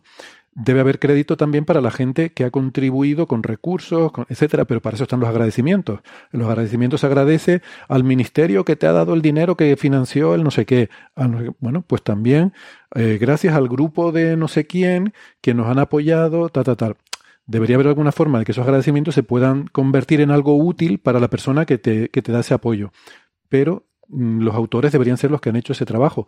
Y de hecho, además, hay otro tipo de fraude que hemos visto también que ha habido escándalos en los que directamente mm, ya no es que hubiera talleres clandestinos, sino que un investigador por su cuenta y riesgo, y ha habido algún caso de, alto perfil, se inventaba directamente artículos, ya, llegando además a situaciones que eran totalmente mm, inconcebibles, en las que se, copiaba trozos de sus propios artículos anteriores y los mezclaba y sacaba, y eso de alguna forma colaba porque ya tenía tanto prestigio que los revisores no se daban cuenta. Y, cuando iban a los coautores a decirles, pero oigan, ustedes no se han dado cuenta de que esto era un disparate, cuando se, se descubre todo el pastel, y los coautores decían, ah, pero es que yo no, no, yo no, yo no, yo no hice nada aquí. Entonces, a raíz de que empezaron a pasar estas cosas, las revistas más importantes han empezado a recomendar, todavía no es una obligación, yo espero que algún día lo sea, a recomendar que al final del artículo hay una sección en la que se pone cada coautor cuál ha sido su contribución. Entonces, pues Francis hizo las simulaciones hidrodinámicas, eh, Héctor tomó las observaciones, eh, Marisa escribió el artículo y, eh, dio la idea original, pues que todo eso quede ahí plasmado. Y si eso luego algún día se ve que yo mm, me inventé las observaciones, Francis podrá decir, oiga, yo las observaciones, mire usted que ahí pone que yo me encargué de las simulaciones, yo las observaciones no sé nada, eso fue cosa de Héctor. Entonces quedan claras las responsabilidades. Pero también sirve para este tipo de cosas, ¿no? Para que quede claro que los que aparecen firmando el artículo son la gente que ha contribuido. Mm, pero es cierto que en la práctica a día de hoy se usan como moneda de pago. Y claro, ya llega un momento en el que hay prácticas del tipo de colaboraciones, como dice Francis, grupos que, más o menos trabajan juntos y dice, oye, yo te pongo en mis artículos, tú me pones en los tuyos, de vez en cuando nos reunimos y discutimos, intercambiamos, em, intercambiamos ideas y tal. Y, y, claro, de esa forma mm, engordamos artificialmente el número de artículos que firmamos cada uno de los dos grupos. Eh, no sé, eh, eso ya está en la parte, yo creo, la, la, parte más negra de, la escala de grises, ¿no? A mí eso no me parece nada correcto. Hay, unos límites ahí. De hecho, hay un artículo que eh, también es periodístico en la revista Nature del 5 de enero de 2023 sobre el tema de, de, la autoría, de la autoría no justificada en el artículo. Han hecho unas encuestas, esto le llaman la, la encuesta internacional de integridad en la investigación, en, inglés las siglas son eh, IRIS, IR y S, eh, que han entrevistado a 47.000 eh, investigadores de Europa y de Estados Unidos fundamentalmente, y les hacen una serie de preguntas sobre el tema de la autoría. ¿Qué cosas ven como correctas en coautoría? Por ejemplo, los europeos ven como menos malo que se incluyan en el artículo coautores que no han hecho absolutamente nada, o que han hecho algo insuficiente para justificar que estén en el artículo, que los estadounidenses. Los estadounidenses solo ven como muy malo. No, no, si una persona no ha hecho lo suficiente, no debe estar entre los coautores. Pero eh, la visión europea y la estadounidense, según esta encuesta, es muy diferente. Y así hay matices, es decir, el concepto de integridad en la investigación, ¿no? Lo que es eh, la, moralidad, la ética en, las publicaciones científicas eh, depende mucho de, del país y del continente, eh, por lo menos como, como aportaba esta, esta encuesta, que se ha publicado en, una, en un servidor de preprints, en MetaArchive, eh, como artículo PDF, que yo sepa no se, ha, no enviado en ninguna revista. Y, y bueno, es una encuesta que puede ser criticable, porque obviamente como todas las encuestas tienen sus sesgos, pero que deja claro que estas cuestiones no están nada claras. Es decir, no se puede hablar de cuál es la opinión estándar en ciencia, sino que la opinión estándar en ciencia depende mucho del contexto científico de, la comunidad, del país o del, grupo de países en el que integramos esos investigadores. Claro. Y luego fíjate, luego hay casos que pueden llegar a ser hasta esquizofrénicos. Y además yo conozco algunos de forma directa. ¿Qué pasa? Suponte que mm, tú tienes mm, unas observaciones. Te lo voy a decir porque es el caso un poco que conozco que te ha costado mucho trabajo tomar y analizar y son de las mejores que hay porque tú eres el gran experto en observaciones y tienes observaciones, tú eres el Tico Brahe moderno y tienes unas observaciones que son maravillosas. Y otro investigador quiere usar tus observaciones para defender una teoría que tiene, con unos modelos que presenta, eh, y te pide las observaciones, tú se las das y entonces mm, él con esas observaciones llega a una serie de conclusiones y escribe un artículo mm, que dice que, que apoya su teoría y su modelo con el cual tú no estás de acuerdo. Eh, tú piensas que su, modelo es absolutamente incorrecto y entonces ahora él escribe un artículo, te pone de coautor y tú qué haces? ¿Aceptas ser coautor de ese artículo o no eres coautor de ese artículo? es una dicotomía porque por una parte tu trabajo está reflejado ahí, están esas observaciones, pero por otra parte tú no compartes las opiniones que se vierten en ese artículo, ¿no? Entonces yo he presenciado esa discusión y al final acabo siendo coautor. Eh, y, quedó ahí, pero bueno, luego publicó otros artículos atacando esa teoría, ¿no? Diciendo que no estaba de acuerdo y, demás. Pero en ese artículo sí que se defiende esa teoría y él lo firma. Entonces, es una cosa un poco difícil de digerir, ¿no? Sí, ejemplos así, vas contando a nivel anecdótico, hay muchísimos, ¿no? De casos extraños en el tema de la coautoría, ¿no? en general, el, el, la coautoría de artículos eh, beneficia a todos los coautores por igual, en general, salvo en las grandes eh, colaboraciones científicas, en algunas ramas de la física, en las que se está empezando a, no tener en cuenta en, en, evaluaciones ese tipo de grandes artículos. ¿no? Si tú, claro, si tú eres miembro de la colaboración eh, Atlas en el EHC, que publica al año 250 artículos, y tú eres firmante de los 250. Pero ya en ciertas evaluaciones de plazas y, y para conceder proyectos, etcétera, no se te cuentan esas publicaciones. Tú tienes que decir cuáles de esas 250 son eh, publicaciones en las que tú eres imprescindible para que esa publicación se realice. Y a veces es una o ninguna. Y tú además tienes que tener publicaciones aparte, ¿no?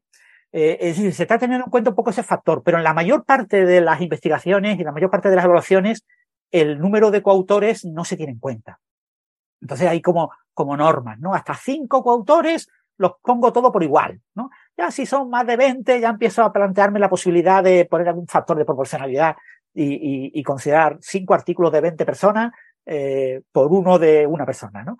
Mm. Pero cuando tengo un poco bajo número, uno, dos, tres, cuatro, hasta cinco, eh, y eso, de eso se aprovecha mucha gente para crear lazos de, de colaboración, ¿no? Yo conozco gente que tiene un grupo de investigación y, tú quieres que tu grupo de investigación eh, trabaje en todo.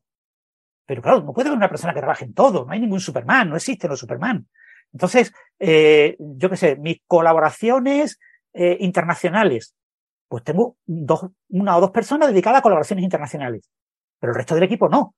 Pero esas personas que colaboran internacionalmente, lo mismo, son deficientes en las publicaciones científica, porque las colaboraciones es mucho trapicheo, mucho, eh, mucho de, tema de viajes, de, de, hablar, de esto, otro, pero no siempre cristalizan en, publicaciones. Entonces, tú no quieres que esas personas penalicen eh, su currículum por culpa de que tú como jefe, a ti te conviene esas colaboraciones internacionales y colocas a esas personas ahí, ¿no? O, o, o temas de divulgación. Me interesa que mi grupo divulgue. Pero bueno, yo no puedo poner a todos mis investigadores a divulgar. Entonces pongo a uno a divulgar pero esa persona por divulgar pierde muchísimas horas divulgando, eh, tiene que divulgar en institutos, en charlas, en eventos. Y eso no le va a contar en el currículum. Y eso prácticamente es cero patatero. Bueno, pues ¿cómo le compenso? Porque me estoy beneficiando yo. Ahora yo cuando yo voy a mi proyecto europeo y digo, no, no, divulgar yo, pues number one. Fíjate la cantidad de publicaciones que tengo. En todas ellas firmo yo, que soy el IP, el jefazo de esto. Pero tú no has hecho nada, el IP no ha hecho absolutamente nada, lo ha hecho el currito. Bueno, pues ese currito hay que beneficiarle. Se le pone de coautor de, de más artículos. ¿Qué produce él? Un artículo al año. Se lo ponemos en cinco de coautor y ya redondeamos su currículum y garantizamos que se mantenga en el grupo y que tenga una proyección futura y que esté contento. A pesar de que yo con mi látigo le he dicho, dedícate a divulgación y pasa del resto de las cosas.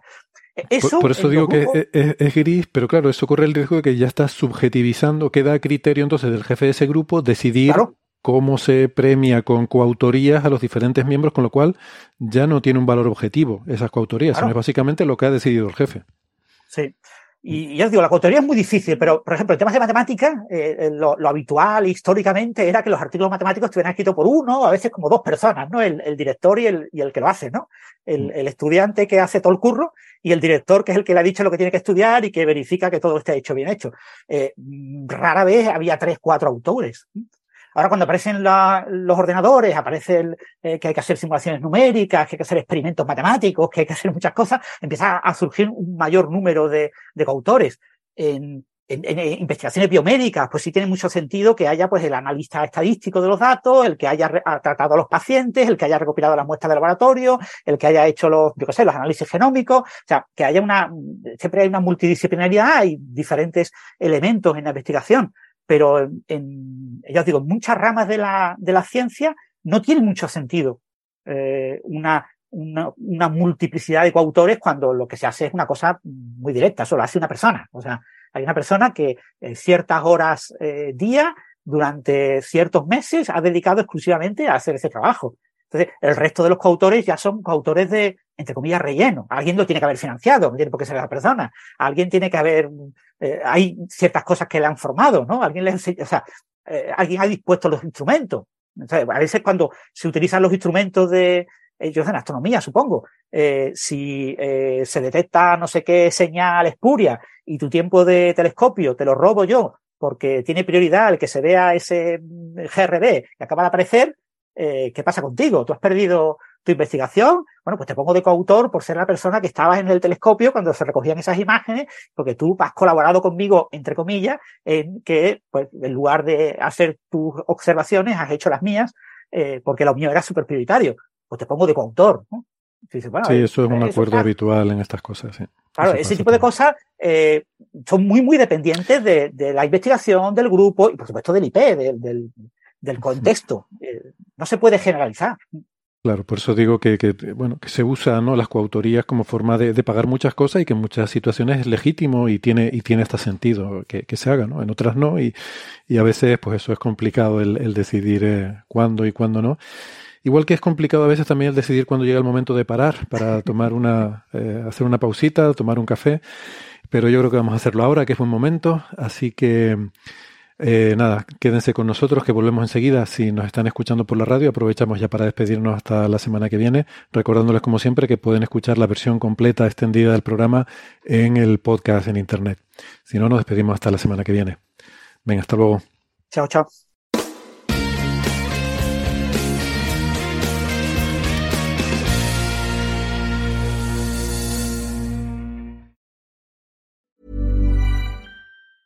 There's never been a faster or easier way to start your weight loss journey than with PlushCare. PlushCare accepts most insurance plans and gives you online access to board-certified physicians who can prescribe FDA-approved weight loss medications like Wigovi and Zepbound for those who qualify. Take charge of your health and speak with a board-certified physician about a weight loss plan that's right for you. Get started today at plushcare.com slash weight loss. That's plushcare.com slash weight loss plushcare.com slash weight loss. I'm Sandra, and I'm just the professional your small business was looking for. But you didn't hire me because you didn't use LinkedIn jobs. LinkedIn has professionals you can't find anywhere else, including those who aren't actively looking for a new job, but might be open to the perfect role, like me. In a given month, over 70% of LinkedIn users don't visit other leading job sites. So if you're not looking on LinkedIn, you'll miss out on great candidates like Sandra. Start hiring professionals like a professional. Post your free job on linkedin.com. Bien, gracias por seguirnos acompañando. Eh, bueno, eh, hemos hablado de bastantes cosas dentro de las reflexiones que nos surgen a raíz de estas eh, de estos papers clandestinos donde se vende la coautoría, mm, retomando un poco esa situación y ya habiendo aclarado el contexto de la política científica y la presión que hay por publicar y, demás.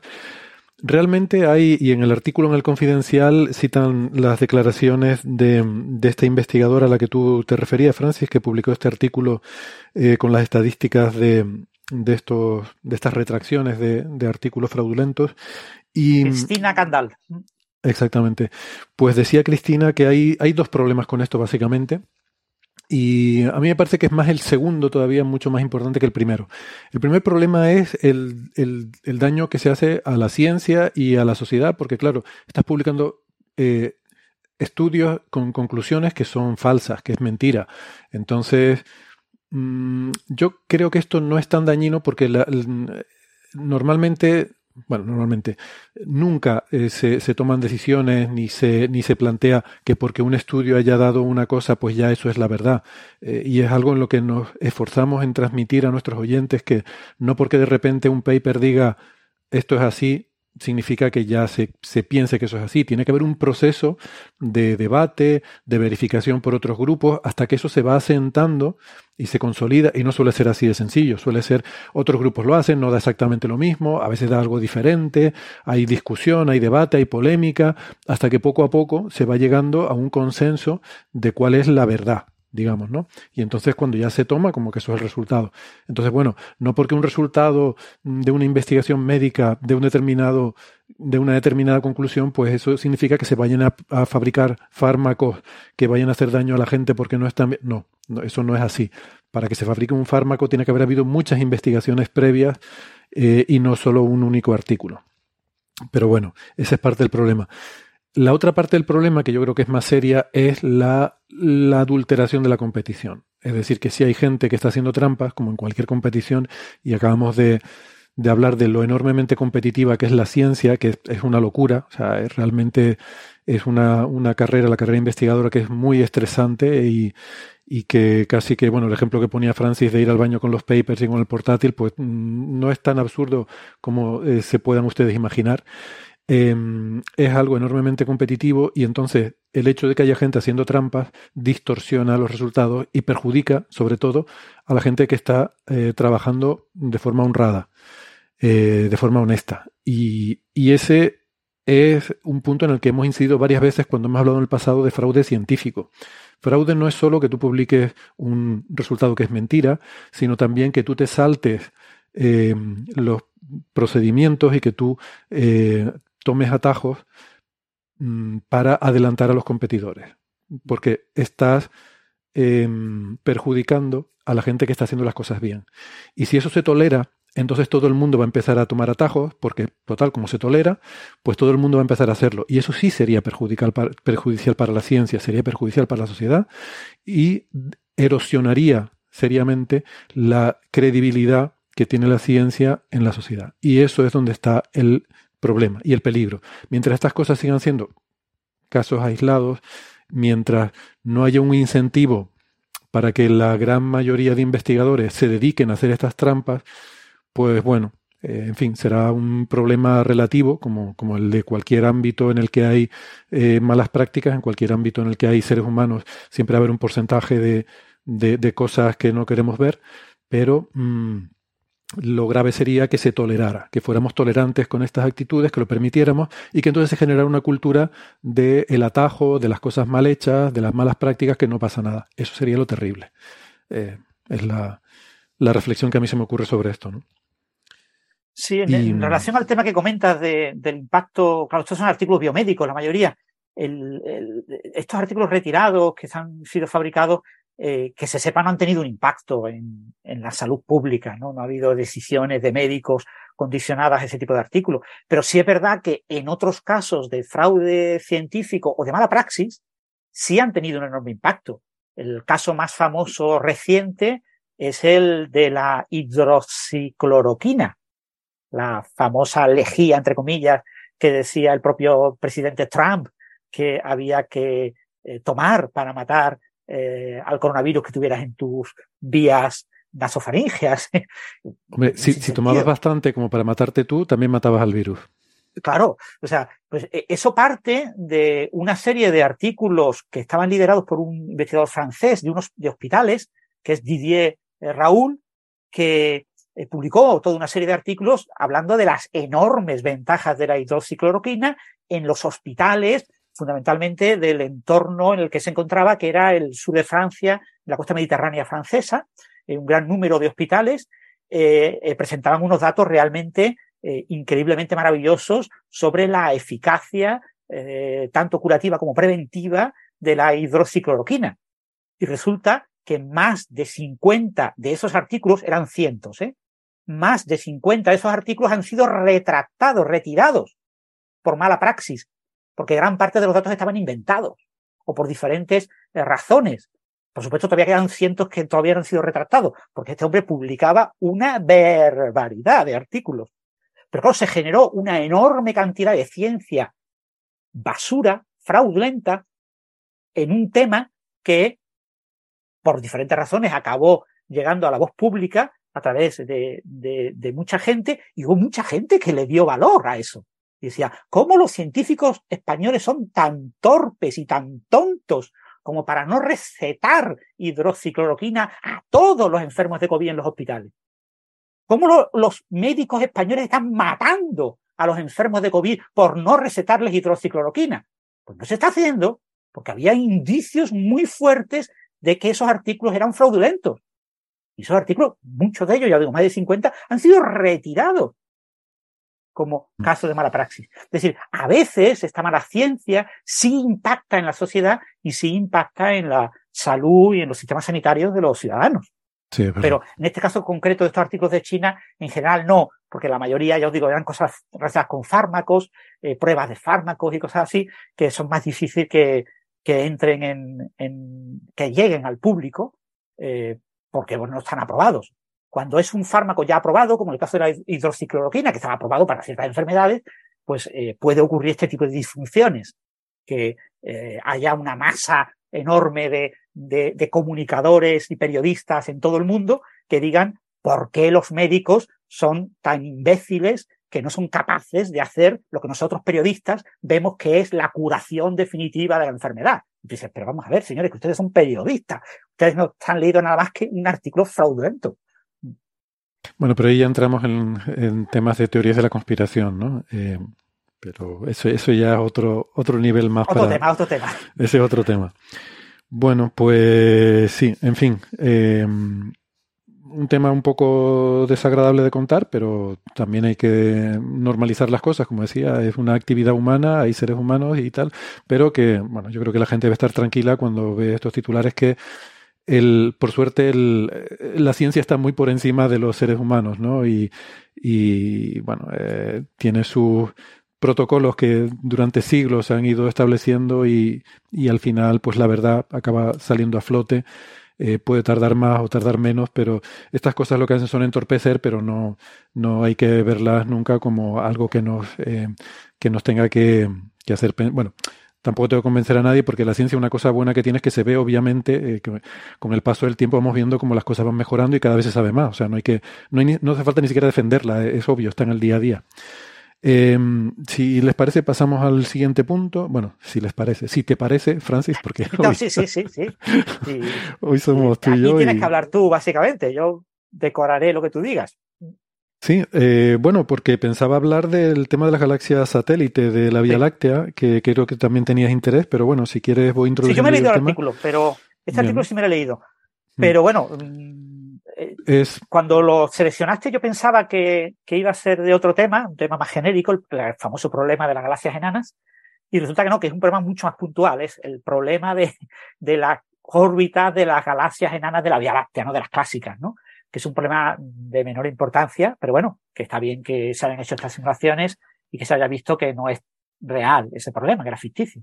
Sí, no tan de menor importancia porque hay gente que lo esgrime como una de las cosas que refutan la cosmología lambda CDM, eh, incluso el Big Bang en algunos casos. Y aquí hablamos eh, hace poco, eh, hace poco de hecho es en el episodio 378 de un investigador que se llama Pavel Krupa, que es un mondiano muy recalcitrante y escribió un artículo divulgativo muy, muy duro, que aquí estuvimos criticando mucho, que tuvo muchísima repercusión en medios de comunicación. Muchos amigos míos me escribían diciendo, oh, no sabía que ya estaba totalmente refutada la, la idea de, de, en fin, de, de, la, de la materia oscura y todo esto, cuando Mon lo explica mucho mejor todo y, y funciona también y la materia oscura es una cosa refutada. Entonces no sé por qué eh, ustedes, científicos soberbios, siguen con la obsesión esa por la materia oscura, ¿no? Em, esto fue un artículo que escribió Pavel Krupa en un, bueno, en un medio de, comunicación eh, eh, en Internet que aquí estuvimos analizando en ese episodio número 378. Ya les adelanto que va a ser uno de mis candidatos a premio Ruido, que pronto tendremos el especial, pero creo que es un buen candidato por toda la polémica que generó, toda la desinformación que generó eh, porque tanto el artículo que escribió como luego en muchos eh, medios de comunicación recogieron ese artículo, al fin y al cabo de un prestigioso astrofísico que hablaba en términos tan contundentes de que estaba refutada totalmente la idea de la materia oscura y ponía una serie de pruebas. Eh, aquí estuvimos discutiendo esas pruebas y dijimos que en el mejor de los casos todas esas pruebas eran controvertidas, en el mejor de los casos. Una de las pruebas que esgrimía es lo que se llama como el problema del plano de los satélites de la Vía Láctea, que, bueno, sí que, sí que es un problema que, durante tiempo mm, pues ha tenido a mucha gente inquieta. Y es el hecho de que la, o sea, la Vía Láctea es una galaxia grande que tiene unas galaxias satélites pequeñas que orbitan a su alrededor. Eh, hay 11 galaxias satélite en particular, que son los satélites clásicos de la Vía Láctea, que mm, pues hace unas décadas, no, recuerdo ahora exactamente la historia, pero hace unas décadas se descubrió que estas galaxias están en un plano. Son 11 galaxias que están distribuidas en un plano.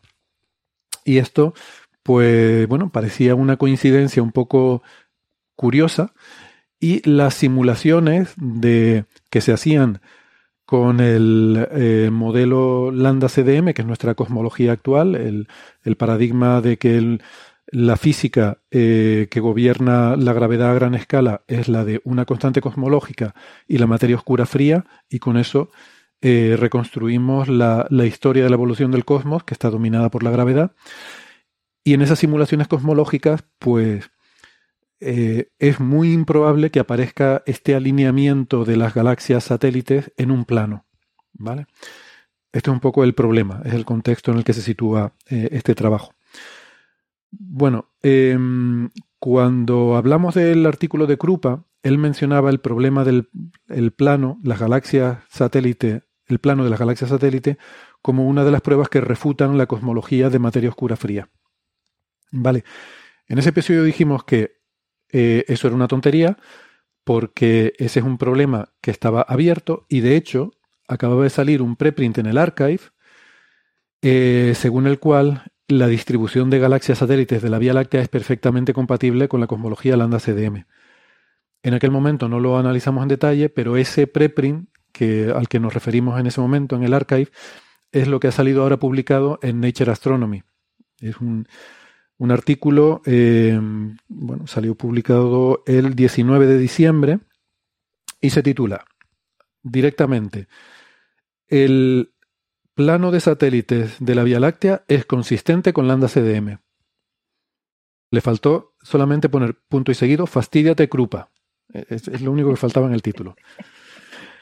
Eh, porque es muy contundente el, artículo, ¿no? Em, ¿Qué es lo que pasa? ¿Qué es lo que ha cambiado? Bueno, estos investigadores, el, primer autor se llama Til Sawala, no sé si será un hombre o una mujer, eh, eh, con este, este nombre es difícil, pero bueno, es de la Universidad de, Helsinki, en Finlandia, y uno de los coautores es Carlos Frank, eh, que es, es, el Frank de Navarro Frank White, les sonará a lo mejor a los más cafeteros, que son este trío de autores que han publicado el perfil de materia oscura galáctica más eh, utilizado, es un poco el, no sé, es como el paracetamol de los perfiles de materia oscura, ¿no? El que todo el mundo utiliza la referencia de, cómo está organizado el halo de materia oscura de las galaxias.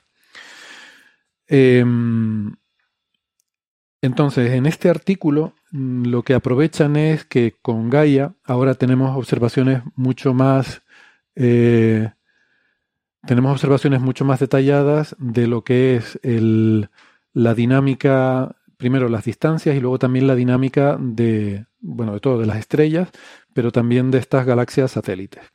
Con lo cual se puede hacer una reconstrucción mucho más detallada de los movimientos de estas galaxias en el espacio.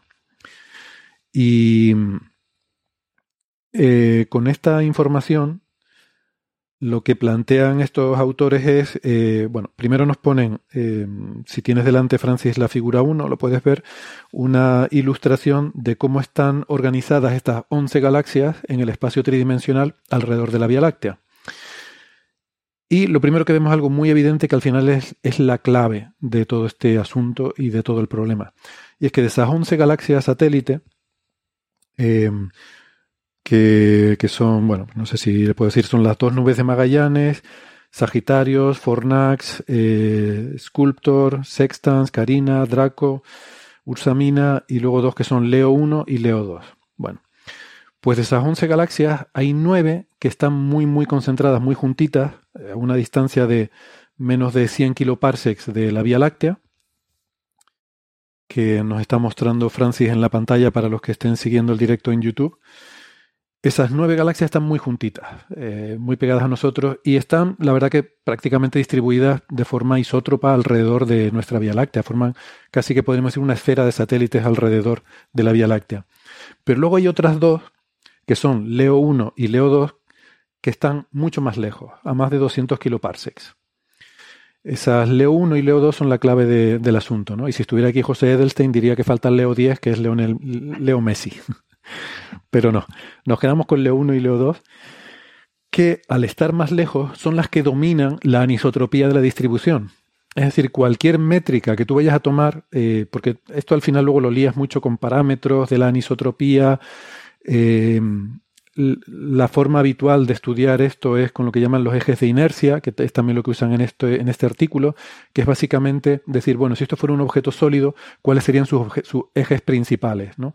Los tres ejes de los tres ejes principales de este objeto que forman las 11 galaxias. Bueno, pues eso está dominado por estas dos galaxias. Con lo cual, da igual lo que estén haciendo las otras nueve, la asimetría, la supuesta coincidencia de que hay 11 galaxias en un plano, realmente solamente es una coincidencia de dos galaxias que están muy juntas. Entonces, claro, cuando tú tienes una bolita, que es las galaxias que están alrededor de la Vía Láctea, y estas dos galaxias que son Leo 1 y Leo 2, al final tienes tres puntos. Y como todo el mundo sabe, que sepa un poco de geometría, por tres puntos siempre pasa un plano. Entonces, si yo cojo la bola de la Vía Láctea con las 11 galaxias y otras dos galaxias que están lejos, esos tres puntos siempre me van a definir un plano. O sea, es casi trivial que haya un plano de las galaxias satélites, cuando lo consideramos así. Em, esto ahora lo tenemos mucho más claro por la información que nos da Gaia, de distancias mucho más precisas y también, conociendo la dinámica, podemos no solo entender su distribución tridimensional, sino también podemos proyectar hacia el futuro y hacia atrás en el tiempo eh, cómo son los movimientos y las órbitas de esas galaxias.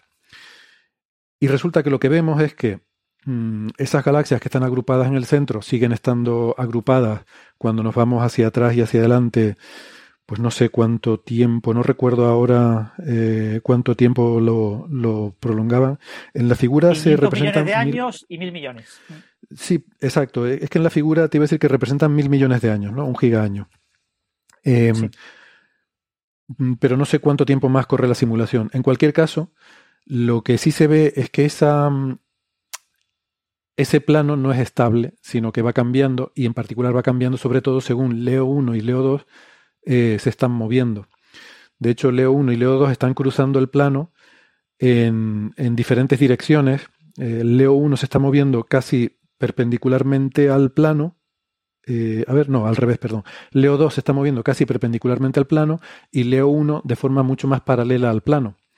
Y además Leo 1 con una órbita mucho más bueno, da, un poco igual. La cuestión es que, se están moviendo de forma muy diferente y ese plano que están definiendo ahora está cambiando continuamente. Y dentro de unos cientos de millones de años va a ser otro plano completamente diferente. eh, entonces, en particular hay 500 millones de años, que es lo que nos está señalando Francis, pues va a ser otro plano diferente. O sea que ese alineamiento no solo es casual, sino que ni siquiera es sostenido en el tiempo, es, algo coyuntural. Mm, es que ahora mismo está así, pero mañana, 500 millones de años en la vida de la galaxia, la galaxia tiene 10.000 millones de años, ¿vale? Entonces, 500 millones de años es un fotograma en la vida de la galaxia, bueno, no un fotograma, pero es un periodo de tiempo muy breve en la vida de la galaxia. O sea que ese plano mm, va cambiando. Y además, la idea que había, que era sobre todo la que generaba tensión con Lambda CDM, con la cosmología actual, con la materia oscura, era la idea de que estas galaxias satélites están, eh, este plano de galaxias satélites está sostenido rotacionalmente. Sostenido rotacionalmente quiere decir que es como los anillos de Saturno, los anillos no, no se caen, bueno, se están cayendo un poquito, pero están mm, mayormente en, en, cierto equilibrio porque es su velocidad, la velocidad a la que giran alrededor de Saturno compensa la atracción de la gravedad. Eso es lo que llamamos que esté eh, sostenido rotacionalmente. Entonces ellos aquí em, hacen el, eh, el estudio de cómo tienen la dinámica de estas galaxias, pueden comprobar cuánto es la velocidad en el plano, el supuesto plano de los satélites y la velocidad perpendicular. Si estuviera sostenido rotacionalmente, la mayor parte de la velocidad sería en el plano y habría muy poquita velocidad perpendicular. O sea, los anillos de Saturno, las partículas, los trocitos de roca que forman los anillos de Saturno se mueven sobre todo en la dirección del plano de los anillos. Se mueven muy poquito en la dirección vertical. Bueno, pues aquí lo que encuentran es que no es así para nada, sino que, eh, sino que las velocidades que miden son algo así como 165 kilómetros por segundo en, el plano y 121 kilómetros por segundo en la perpendicular. O sea, prácticamente lo mismo. Hay un factor 1,3 de, de, diferencia entre la velocidad en el plano y la velocidad perpendicular. Con lo cual no es cierto que, esté, que sea una estructura eh, sostenida rotacionalmente. En definitiva, que mm, es una de esas anomalías estadísticas o cosas que parecían muy improbables por falta de información, pero que, como hablábamos el otro día cuando Francis nos contaba la anomalía del LHCb, cuando va aportando nuevos datos, esta anomalía se ha diluido y ha desaparecido. Ahora que tenemos información más detallada sobre eh, cómo se mueven estas galaxias, pues con las nuevas simulaciones, ellos lo que hacen es, hacen simulaciones eh, de dentro del paradigma, cosmológico mm, lambda CDM, con eh, la, cosmología actual, cuánto de probable hacen muchas simulaciones y ven en cuántas de ellas aparecen eh, una estructura como esta galaxia grande que es la Vía Láctea, mm, rodeada con estas 11 galaxias que puedan estar circunstancialmente en un momento dado formando un plano, eh, entre comillas lo de plano, como es en este caso. ¿no? Y entonces ya llegan a la conclusión de que es algo perfectamente normal. Bueno, no sé si perfectamente normal. Ahí daban por aquí el número. ¿no? Sí, bueno, eh, había en el, artículo planteaban que las simulaciones previas que veían el problema, eh, la probabilidad de que apareciera esta configuración tan, tan plana era del 0,04%, 0.04%, pero que las nuevas simulaciones que han hecho ellos, que con un software llamado Sibelius, es, aparece como un 2% de las veces. Como un 2%. Claro, entre 0,04 y el 2%, la diferencia es enorme, un factor de 50. Pero es que, más aún, si de esas 11 galaxias enanas satélite eliminamos Leo 1 y Leo 2, que son las que claramente parecen espurias, que, eh, resulta que las otras 9, eh, su configuración tiene una probabilidad, aparece en el 37% de las simulaciones. Un 37% de las simulaciones casi una de, es más de una de cada tres simulaciones. O sea que es una configuración relativamente normal, a pesar de que es una configuración eh, lo que observamos. relativamente no, esa, sería totalmente normal. O sea, una configuración sin Leo 1 y Leo 2 es mm, totalmente ordinaria. Sí. Y, efectivamente, y es eso. O sea, al final, Leo 1 y Leo 2 son las que sesgan eh, todo, el, todo el problema. Todo el análisis. Pero que bueno, que, ahora haciéndolo bien con toda la información correcta, pues se te queda una anomalía del 2%, que eso no es anomalía ni es nada, porque estas cosas siempre hay que ver el look elsewhere effect, ¿no? O sea, 2% de probabilidad en la vida cotidiana nos puede parecer que es algo improbable, pero es, improbable si tú solo tiras los dados una vez. Pero si tú miras a tu alrededor y dices, ¿cuántas anomalías hay? Que, ¿Cuántas cosas puedo mirar que me puedan tirar abajo el paradigma cosmológico? Pues hay muchas.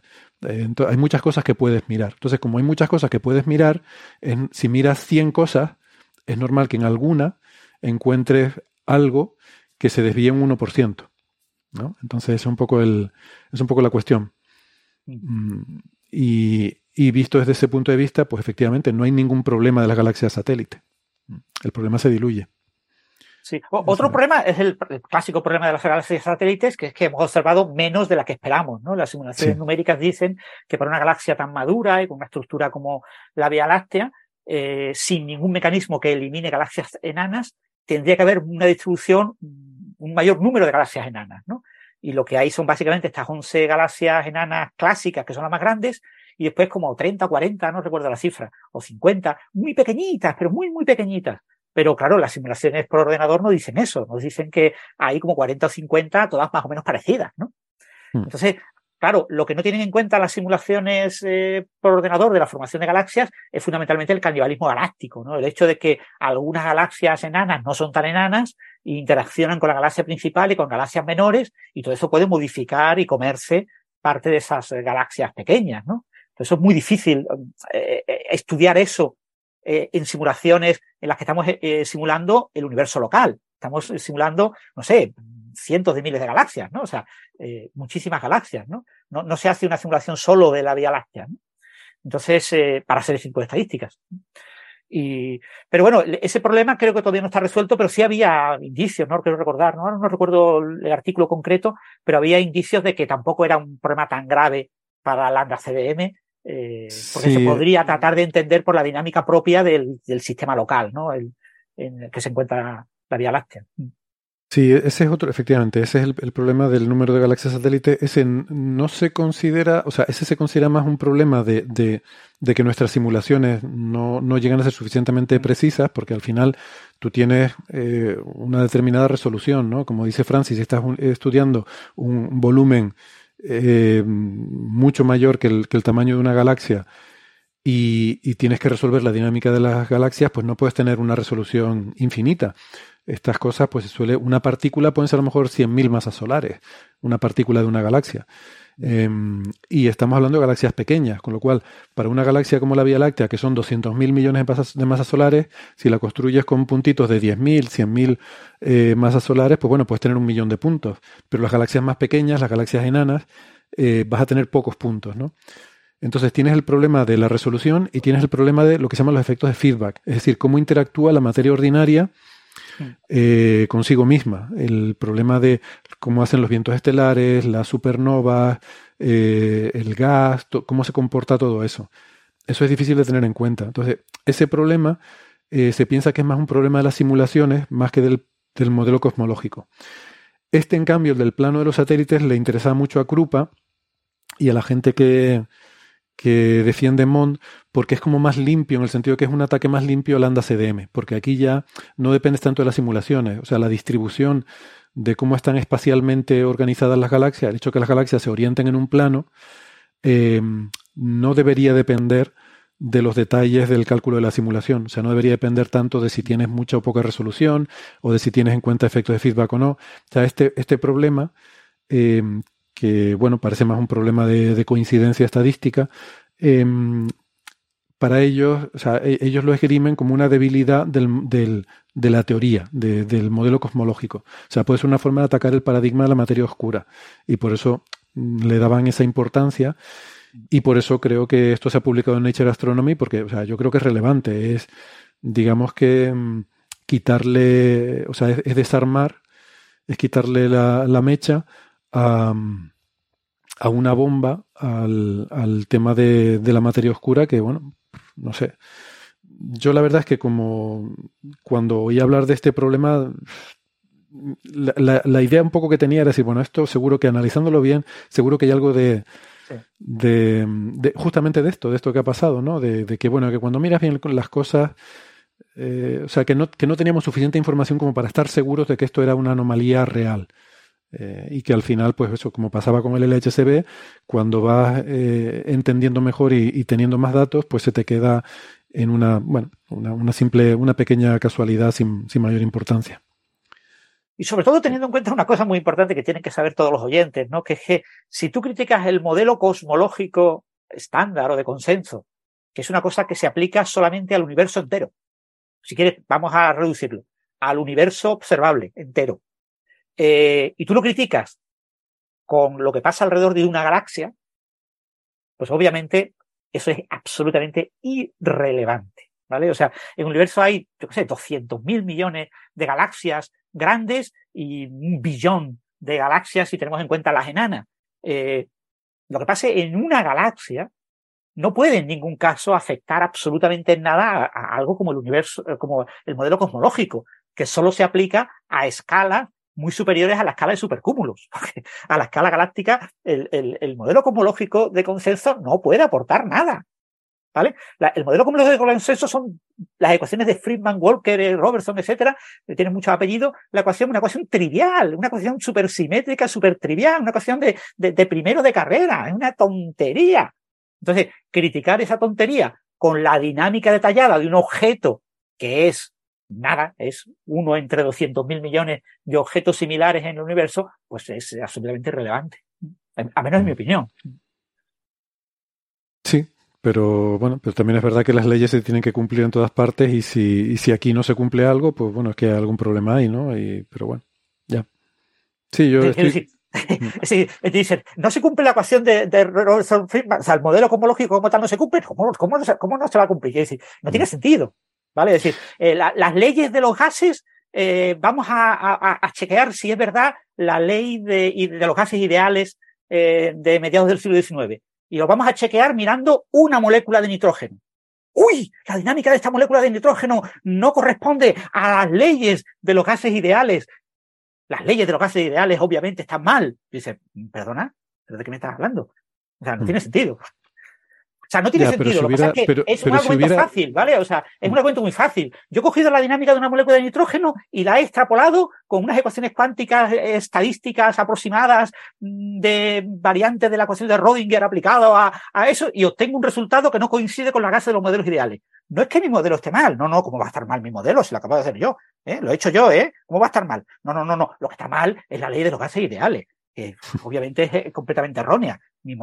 Por eso estamos haciendo exactamente lo mismo. Eh, yo mm, trato de modelar la dinámica de una galaxia eh, usando una simulación en la que tengo, yo qué sé, mil millones de galaxias o un millón de galaxias y en, cada, en la que cada galaxia es una estructura trivialmente simplificada.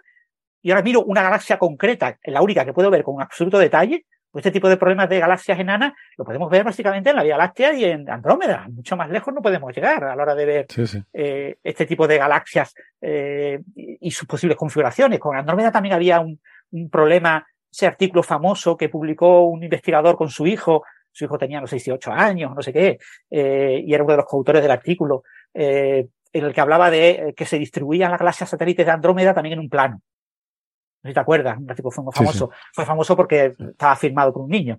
Mm.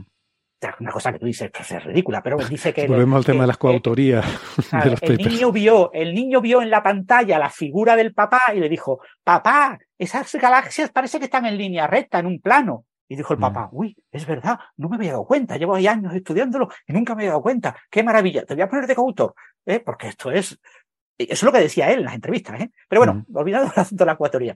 Eh, este tipo de críticas eh, al modelo cosmológico de consenso basadas en objetos eh, que son microscópicos comparado con lo que describe el modelo, a mí siempre me han parecido críticas ridículas.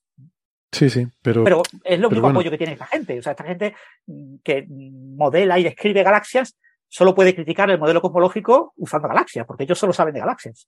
Sí, siempre se basan en las galaxias, ¿no? Pero, pero bueno, yo entendería si me dijeras que, oye, es que todos los satélites de la Vía Láctea están orientados en un plano, están, están ahí alineados y la probabilidad de que eso ocurra por azar es de, pues eso, lo que, lo que se decía antes, 0,004%. Pues yo diría, hombre, pues, pues no sé, pues ah, algo raro hay, ¿vale? Por lo menos diría, algo raro hay, habrá que, habrá que investigar a ver qué pasa ahí.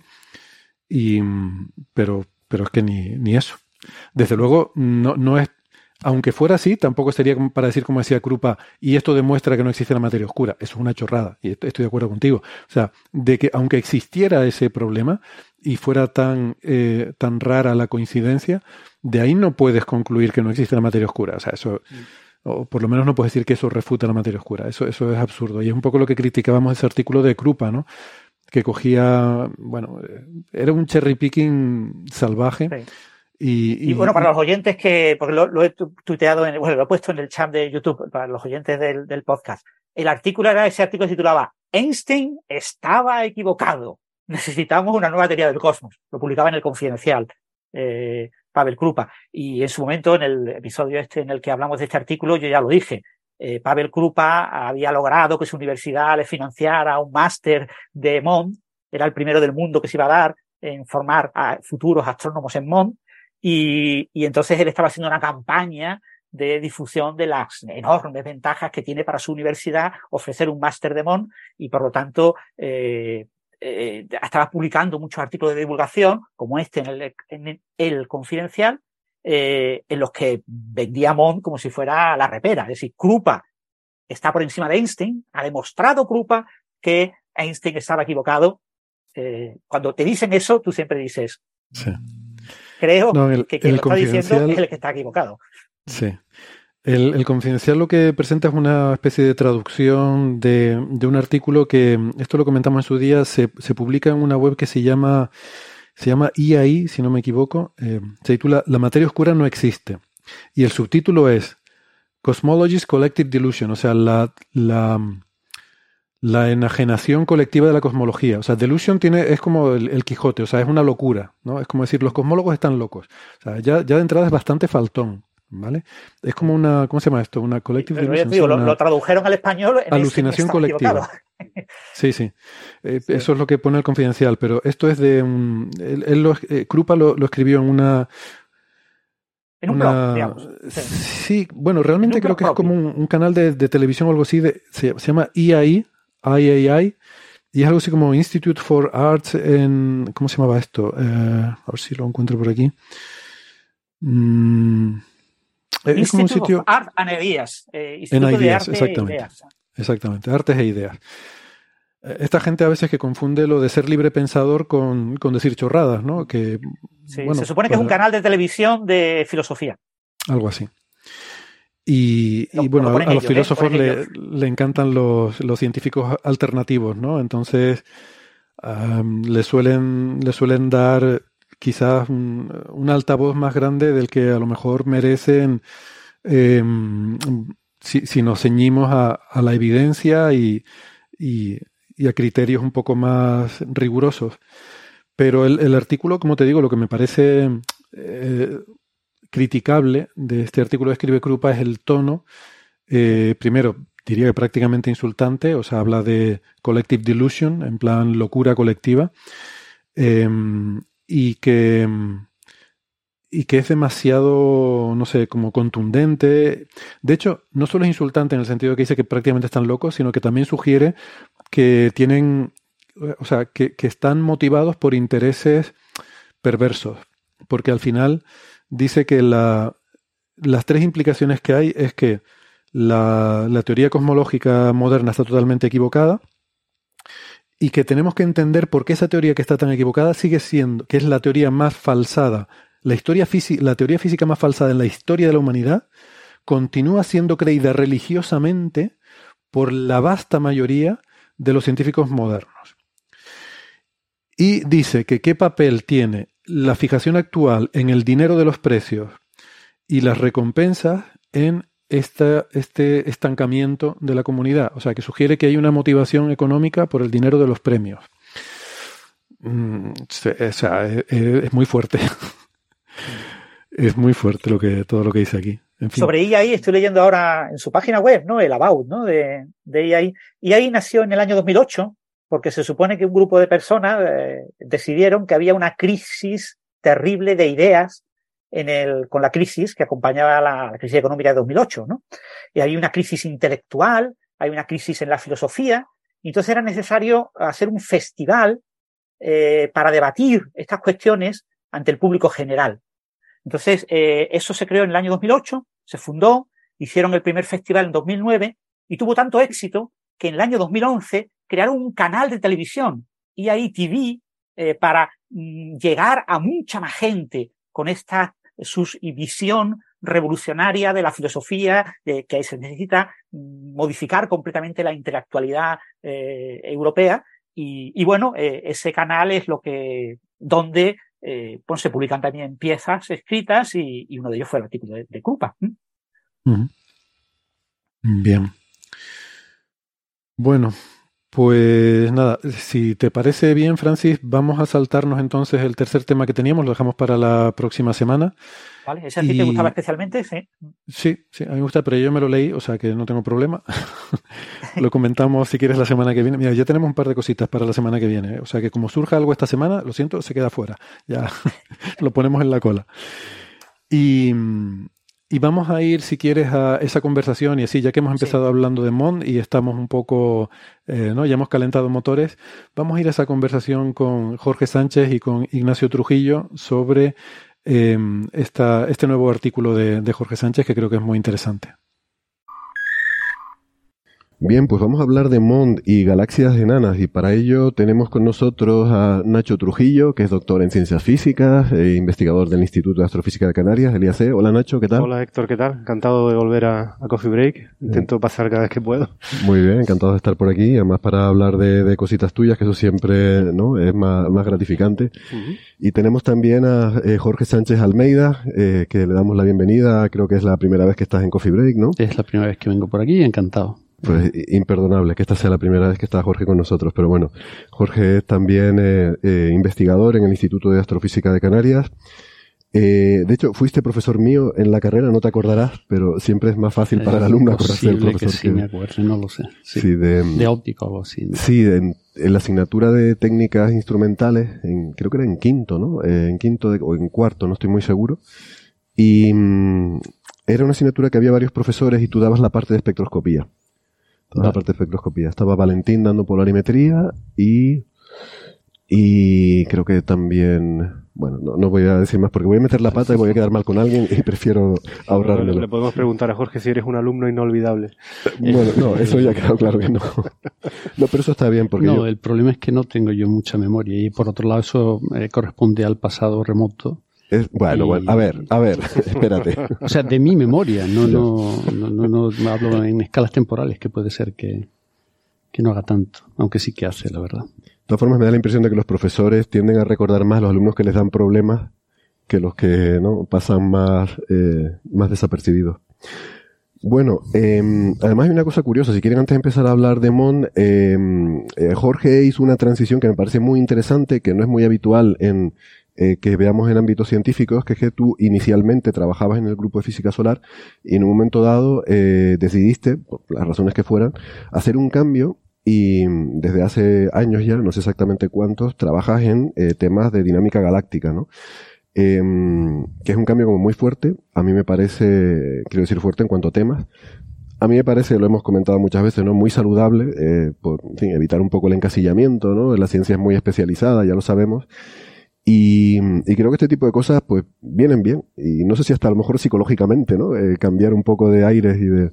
Yo no sé, en, en, mí es natural. De hecho, has dicho que empecé haciendo física solar, pero ni siquiera eso es verdad. Yo empecé con el análisis de los primeros datos de, eh, el radio, del, fondo cósmico de microondas aquí en el, en el instituto, que en realidad siempre, desde la época de la carrera, lo que uno lee, libros de divulgación y todo eso, eh, cosas grandes que tuvieran impacto en, el universo como una cosa entera. Eso fue realmente lo que yo quería hacer. ¿no? Después, por otras historias que no vienen al caso, pues me puse a hacer física solar, y, pero siempre con idea de moverme de un, de un, sitio a otro. Nunca tuve la idea de quedarme, o sea, de que, algo eh, fuera eh, para siempre. Yo no sé hacerlo de otra forma. Si es sano o no, yo creo que es muy sano. Y por otro lado, en teoría, eh, una vez que uno tiene una especie de plaza fija, más o menos fija, es una cosa que todo el mundo podría hacer, porque la física es la misma. Es un poco más de adaptarse a la jerga del nuevo campo que otra historia. Es la misma física, la misma instrumentación prácticamente. Eh, se puede hacer. Lo que pasa es que hay un montón de inercias que uno tiene que romper, ¿no? Supongo que se pierde productividad, ¿no? Eh, cuando tú estás en un campo en el que ya controlas todo, las herramientas y demás, pues te es más fácil producir.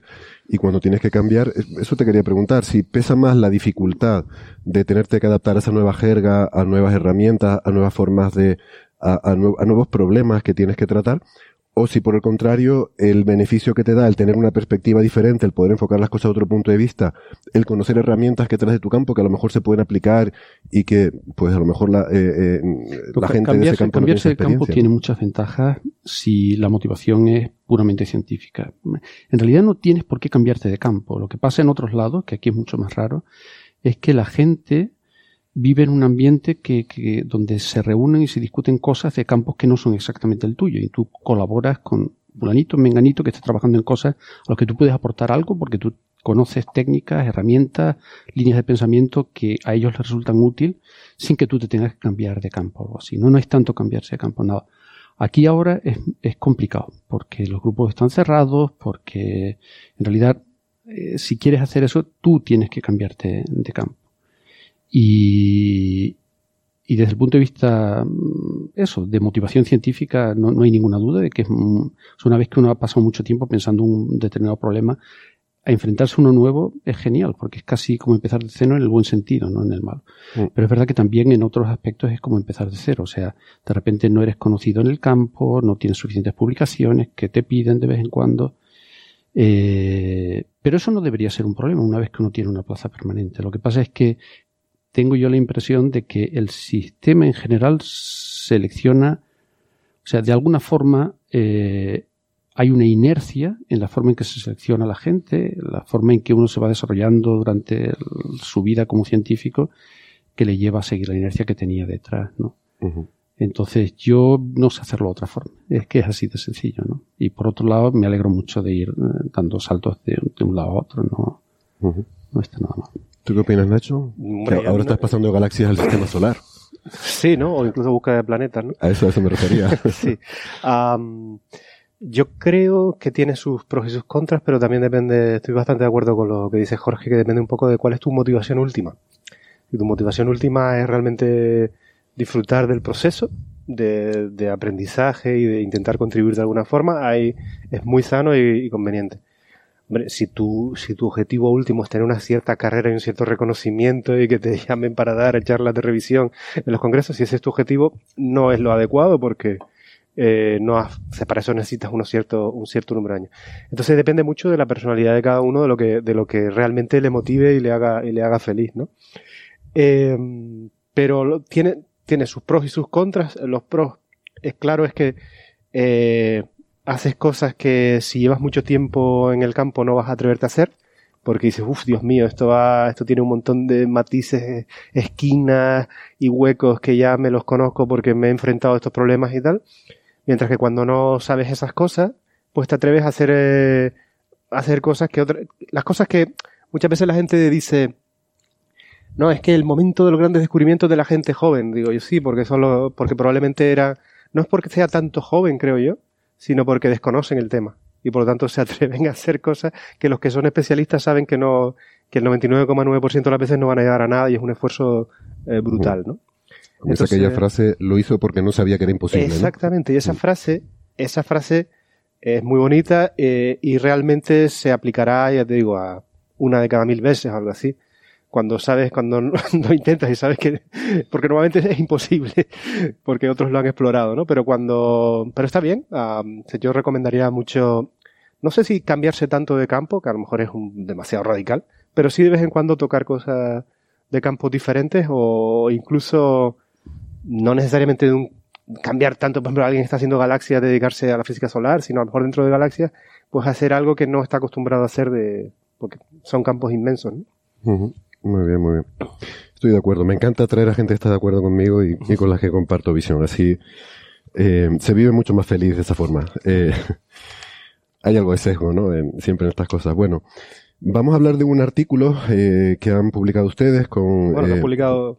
Jorge, Jorge primer, están los dos, ¿no? Jorge primer autor y Jorge segundo. autor. Lo que pasa es que me, mm. yo te contacté porque me parece un artículo muy interesante y que tenía mucha, mucha enjundia para discutir pero es único autor Jorge. Ah, es único autor Jorge. Sí, sí, Jorge es el único autor. Vaya, lo, voy a comprobar porque estaba, estaba convencidísimo de que era no, pero bueno. No, a ver si he estado yo leyendo el artículo que no era. Tenemos algunos artículos recientemente juntos, pero este en concreto lo he visto, es solo pero... Ah, no, es verdad, es verdad, cierto, cierto. Perdona, Jorge. Efectivamente, Jorge como único autor. Y es verdad que este artículo me lo había comentado Nacho porque es un artículo que, hombre, yo sospecho que mucha repercusión mediática no va a tener, eh, porque es un artículo en el que se ponen pegas a la teoría alternativa de Mond.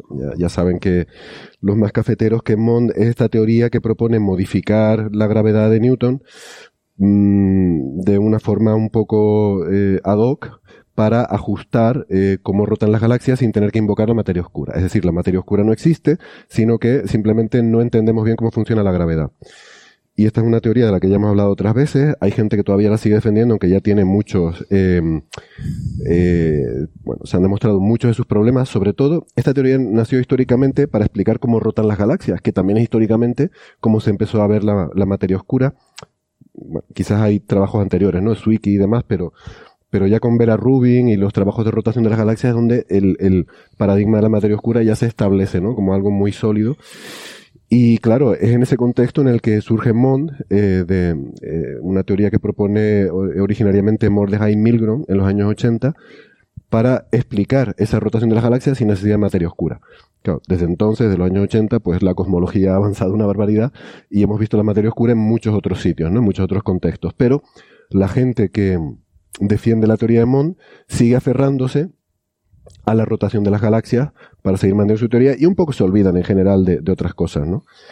Y se mantienen en eso. Y entonces de repente salen artículos como este de Jorge, que en su propio campo de batalla, en el de la rotación galáctica, pues es un artículo eh, que a mí me parece muy bonito porque con un argumento sencillo das una, eh, no sé si decir refutación, pero prácticamente eh, das un golpe muy fuerte a estas teorías de, de pero que como digo, lamentablemente esto no va a tener el impacto mediático que tendría lo contrario, ¿no? O sea, cuando sale algo a favor de Mond, aparecen todos los titulares de medios de comunicación. Yo te, contacté para ser más específico por este artículo. Dije, échale un vistazo a este artículo que tiene, está muy bien, porque eh, hace hincapié en, en, lo que tú estás diciendo de que Mond siempre, es, bueno, desde hace mucho tiempo se sabe que tiene problemas a escala de cúmulo de galaxias. Pero en galaxias es cierto que eh, explica muchas proponer que existe una, cierta aceleración en la que se pasa del régimen de Newton hacia otro tipo de, teoría de la gravedad, pues eh, da, explicación, o al menos, mm, no más que explicación, unifica muchas observaciones. Pero se sabe desde hace varios años que también en galaxias hay veces en que no necesariamente ese paradigma se aplica, ¿no? Como que hay excepciones. Entonces este artículo el artículo que, ha hecho Jorge, se enfoca en este, en este campo concreto de las galaxias, y en el campo más concretamente de las galaxias enanas, de las que, de las que hablaremos ahora, que son muy interesantes, porque es donde tanto el paradigma de la materia oscura como el paradigma de la gravedad modificada es eh, donde se debe manifestar más. Y, y, por lo tanto, si tú ahí encuentras unas ciertas contradicciones lógicas dentro de uno de los dos paradigmas, pues realmente estás proponiendo un avance en el campo y por eso creo que, lo que vamos a discutir en los próximos minutos es interesante para la audiencia en general eh, ver, ver cómo que también en escala de galaxias, que era lo que tradicionalmente se consideraba como donde Mond tiene su mayor triunfo, también tiene una serie de contradicciones lógicas, que es lo que probablemente Jorge no, nos explique en detalle ahora. Eh, en fin, estupenda eh, introducción a, a, Mond solamente quería decir una cosa y es que eh, desde el punto de vista conceptual, Mont, mm, o sea, la idea detrás de Mont tiene todo el sentido del mundo. Eh, hay cosas que no terminamos de entender y eh, hemos añadido una componente mm, que crea gravedad a las ecuaciones que creemos que dirigen la formación de estructura en el universo, que es la, la gravedad de Newton y de Einstein. Pero la alternativa es reemplazar la fuerza de gravedad de Newton y Einstein en el caso en el que sabemos que podrían mm, no funcionar. O sea, que tiene todo el sentido del mundo intentar buscar una alternativa a la materia oscura modificando la gravedad. De hecho, si me permite, Jorge, para, aclarar más a los oyentes, tanto la materia oscura como eh, las eh, MOND, eh, más que MOND es modificación de la gravedad, son paradigmas, no es que se pueda asociar con una idea concreta, es decir, son formas de pensamiento.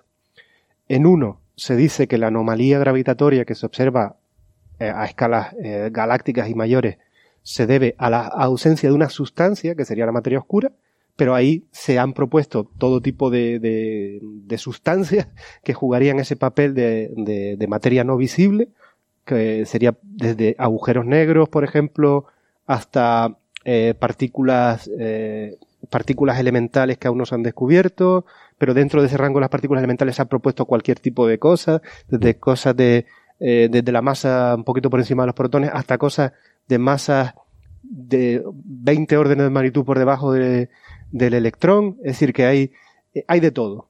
Por eso hablamos de mejor hecho, históricamente, quizás donde, cuando Suiki empieza a obtener los primeros indicios, él está pensando en materia oscura refiriéndose a materia normal que no sean estrellas. O sea, de hecho, polvo, gas. El este nombre de, Dunkel Materie que, que, él pone en alemán viene a ser eso, es algo que no se ve es oscuro. Hoy en día no nos referimos a, la materia oscura, o sea, nos referimos como materia oscura cuando deberíamos llamarlo más bien materia invisible. Mm porque no es que no es que tenga ningún color asociado o una tonalidad o lo que sea, es algo, una sustancia que interacciona o muy débilmente o no interacciona con el, con la luz y por lo tanto no puede eh, ser detectado, es invisible a nuestros detectores que siempre se, o la mayoría parte de las veces se basan en la luz, ¿no? Bueno, ese es uno de los paradigmas y el otro es, bueno, ah, no hay ninguna sustancia extra, pero si no hay ninguna sustancia extra, alguien debe ser el responsable de que la gravedad sea más intensa de la que predice la, eh, las ecuaciones de Newton. Y es importante, todo el rato estamos hablando de Newton y no de la relatividad general, porque las escalas a las que nos estamos moviendo en, este, en esta eh, de la gravedad no son escalas de, de, campo gravitatorio fuerte, es decir, que las ecuaciones de Einstein juegan poco papel aquí, porque básicamente con Newton debería ser explicable. ¿no? Sí, que sería lo mismo. Déjame que, que, haga un comentario aquí, es que eso es un punto importante y es que decía que, eh, que tiene todo el sentido del mundo plantearse eh, modificar la gravedad en unas escalas de gravedad donde simplemente no la hemos testado nunca, salvo a escala de galaxias. O sea, MOND se aplica y la modificación tiene que estar cuando las gravedades son particularmente débiles. Que eso sucede en la mayor parte de las galaxias en las partes de fuera. No en los centros de las galaxias, no ni siquiera donde estamos nosotros dentro de la Vía Láctea, sino en las partes más externas. Eh, Podemos dar importante... números para que, para que el oyente lo ponga en contexto. Por ejemplo, la aceleración de la gravedad que sentimos aquí es del orden de, si no me equivoco, 9, ¿cuánto era? 9,8, ¿no? 9,8, 10 metros por segundo. Metros por segundo cada cuadrado, segundo. 10 metros por segundo al cuadrado. Mientras las escalas en las que Mond propone que se sentiría una fuerza en exceso, estamos hablando de eh, 11 órdenes de magnitud, ¿no? si no recuerdo mal, sí. 11 órdenes de magnitud es 1 seguido de 11 ceros, más débil que la fuerza de la gravedad, que ya es bastante pequeña, aunque no nos lo creamos. Y que son las escalas típicas de gravedad en las partes de fuera de las galaxias. ¿vale? Mm. Entonces, lo que, eh, lo que viene a continuación es decir que en general pasa eso. Dentro de las galaxias, la gravedad está en régimen que se describe bien con Newton. Pero en las galaxias enanas, en la mayor parte de las galaxias enanas, resulta que incluso los centros de las enanas están en régimen MON. Ese es el punto del, artículo. Hay tan poca sustancia, tan poca materia visible, que cuando uno hace los cálculos, la aceleración con la que se atraen gravitatoriamente las estrellas, el polvo o el gas que contengan esas estructuras, está por debajo de 11 veces más débil de que lo que nos atrae, por ejemplo, la Tierra a nosotros. 11 órdenes de magnitud. 11 órdenes de magnitud. 11 órdenes de magnitud. Veces, sí. No 11 veces. 11 sí, o sea, esa es la clave, ¿no? Ese, ese, esa aceleración límite, de ahí para arriba, cuando hay un campo gravitatorio más fuerte que esa, esos 11 órdenes de magnitud menor que el de la Tierra, entonces se aplica la, la, la gravedad normal de toda la vida que conocemos. Pero cuando es más débil que esos 11 órdenes de magnitud más débil que los de la, la Tierra, entonces hay que introducir una corrección a la gravedad que hace que sea más fuerte. de lo que esperaríamos. Vale, pero esto es importante de nuevo también, porque hay mucha gente que le gusta llevar la, la contraria simplemente porque es más alternativo, o sea, siempre hay alguien. es decir, en un, es decir, tenemos un problema de que el campo gravitatorio es más intenso eh, cuando es muy débil de lo que esperábamos, y las soluciones son o añado una sustancia que desconozco su origen, o bien modifico las leyes de la gravedad es una cuestión de qué es lo que te parece más eh, probable, pero ambas son conceptos de tipo radical, en el sentido que no se basan en física conocida. Son, en ambos casos se está proponiendo cosas que no hemos medido en los laboratorios. ¿Vale? No hay ningún indicio a nivel de laboratorio de que la gravedad se tenga que modificar.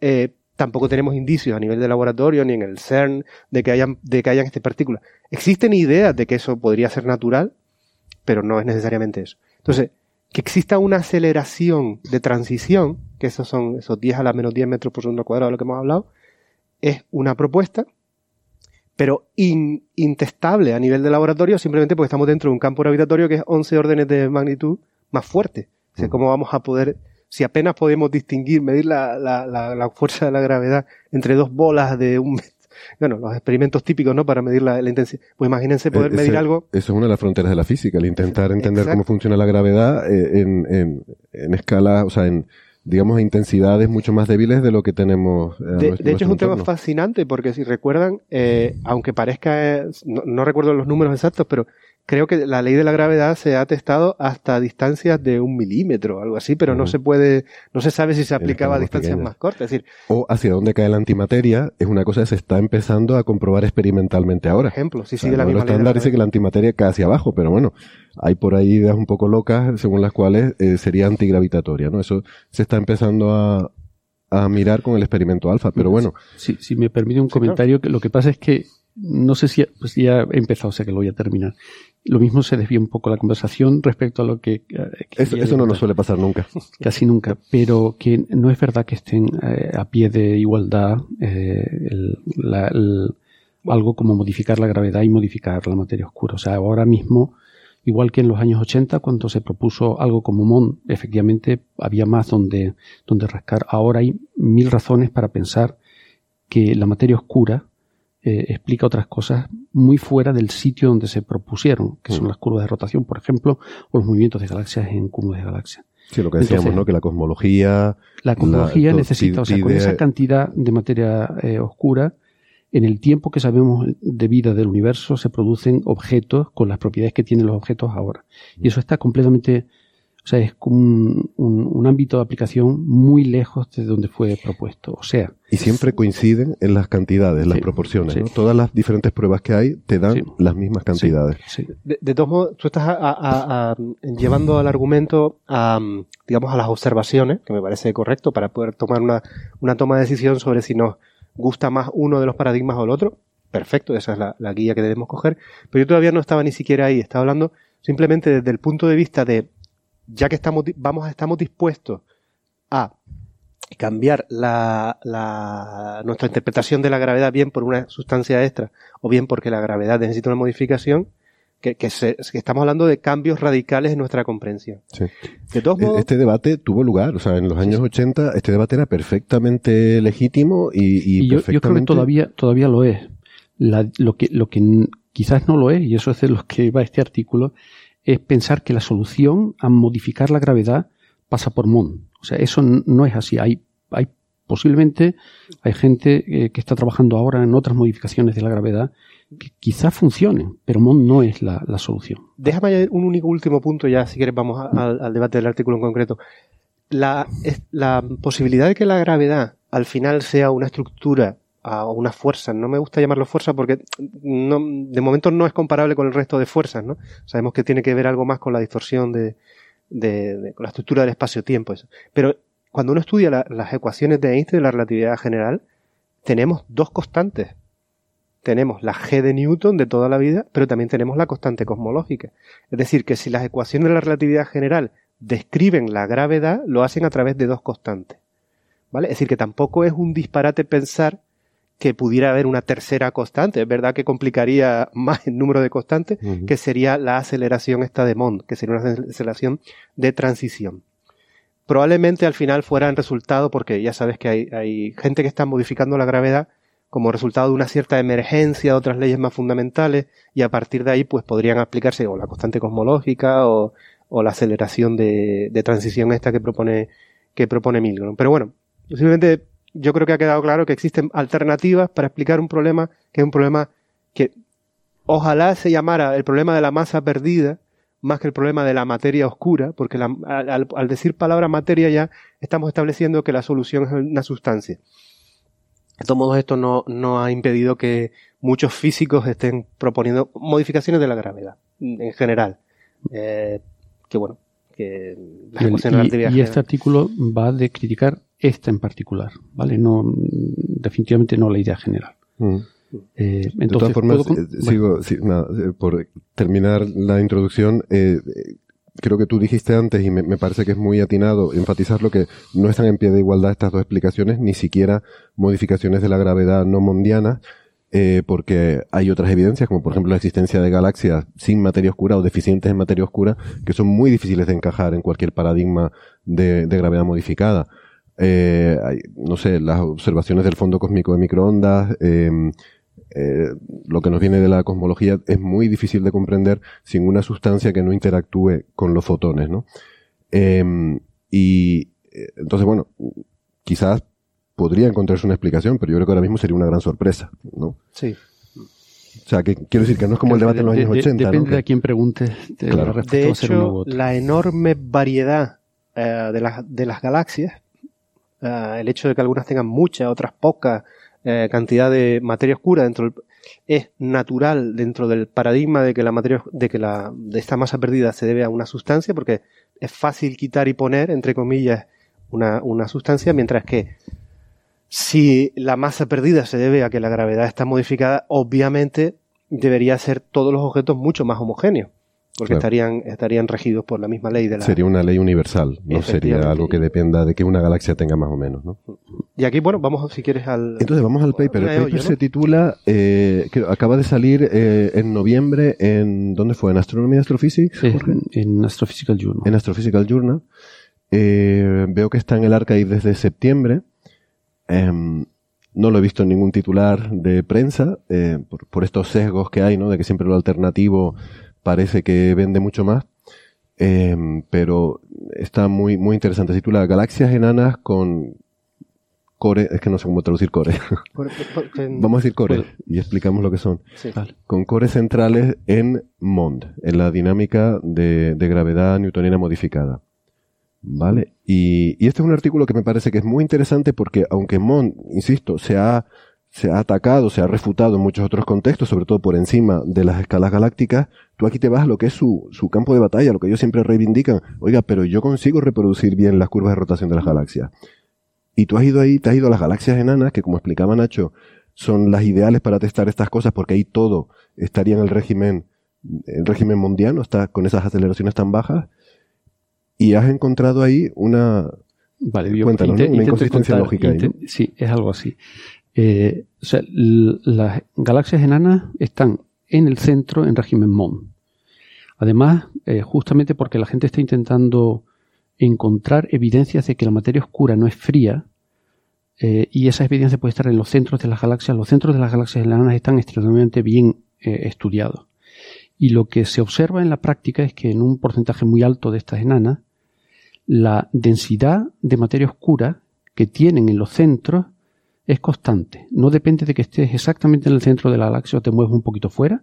Siempre tienes la misma cantidad de materia oscura en las enanas. ¿vale? ese Eh, es el core. ¿no? Ese, ese es el core. Hay El una hecho- zona esa que- zona donde la densidad es constante. Mm, Que tú, pues, aunque vayas hacia adentro, la densidad sigue siendo la misma, no aumenta yéndote más hacia Eso el centro, ¿no? es, eso es. Eso eh, está en contra de la teoría estándar de materia oscura fría, pero hay formas alternativas de explicarlo en las que no vamos a entrar ahora porque se trata de otra, de otra historia. ¿no? Materia oscura Pero- fría es aquella que está hecha de partículas que no son relativistas, que no se mueven a velocidades relativistas, ¿no? Estamos Eh, hablando de eso. Eso o que no colisionan entre sí por algún otro proceso que no son los procesos normales o que no pueden ser de naturaleza cuántica, o sea, son masas tan bajas que Pero, entonces pero sí la- es cierto que el efectos 99% cuánticos- de la gente cuando habla de materia oscura fría está pensando en partículas de partículas elementales pesadas que no Vale, se como- mueven a, como a si fueran- Que no son neutrinos, vamos. Que, que se mueven a velocidades no relativistas No y por lo tanto por eso se llaman frías porque Mm. con respecto a la velocidad de la luz se mueven eh, mucho más despacio se mueven a de hecho no se puede decir a qué velocidad se mueven internamente pero no se moverían más rápido que la velocidad a la que le generaría la propia autogravedad de la, de la estructura es decir centenares de metros por segundo o menos y que entre ellas no interaccionan sino a través de la gravedad también. Correcto. O sea, la interacción entre estas partículas no es a través de alguna fuerza mágica, sino solamente a través de gravedad. ¿vale? Baja velocidad y no interacción. Esa es la historia. Entonces, se observa que la densidad de materia oscura que uno necesita para explicar los centros de las enanas es constante. Eh, si eso se junta con, que tienen que satisfacer MOND, porque las gravedades son, son bajas, lo que resulta, y es muy sencillo de probar, y eso es lo que se prueba en el artículo, es que la densidad de variones que produce la gravedad en MON tiene que ir decreciendo hacia el centro o creciendo hacia afuera. Para aclarar, el barión aquí es sustancia, digamos, conocida, materia ordinaria. La materia ordinaria. Materia ordinaria. La materia que proporciona la gravedad, que es la materia normal y corriente, eh, entonces tiene que estar distribuida de una forma muy especial para reproducir el hecho de que la materia oscura equivalente sea constante. Mm. O sea, en los centros tiene que estar vacía de materia y mm. tiene que ir aumentando hacia afuera. En, el centro de un objeto que está soportado por autogravedad, los centros están vacíos de materia. Vamos a ver si, lo podemos explicar, porque aquí se están mezclando varios conceptos, porque por un lado se está hablando de materia ordinaria, después se está hablando de materia oscura, y, y eso lo está relacionando con, con MOND, que es una modificación de la gravedad, cómo se van a mezclar estas tres cosas que aparentemente no se pueden hablar entre sí, porque mm. ¿qué tiene que ver la materia oscura como la gravedad modificada? Jorge está hablando de, una observación. La observación es que si yo interpreto la dinámica de las estrellas y el gas en estas galaxias enanas, me sale dentro del paradigma de la, de la materia oscura que la cantidad de materia que oscura que hay en el centro de estas galaxias es constante y solamente decaería cuando me voy muy muy lejos. Pero, ahora bien, si yo cojo solo ahora las estrellas, el gas, y trato de ver dentro del paradigma de, de, de Mond. Mm. ¿Cómo me tendría que salir la distribución de materia ordinaria para que alguien que estudia esto con el paradigma de materia oscura le salga constante? Eh, Jorge lo que está diciendo es que la distribución de estrellas tendría que tener un agujero en el centro. Es decir, tendría que haber menos estrellas, menos gas en las galaxias en el centro. Claro. Es decir, esa es la única forma en la que, cogiendo el material ordinario y aplicando las ecuaciones de Mond, podría recuperar una distribución para la gente que lo estudia a través de la materia oscura que, le saliera plana. Es decir, que aquí se están hablando las diferentes comunidades. Sí, vamos a saltarnos la parte de la materia oscura eh, para eh, entender, creo que, la lógica del asunto.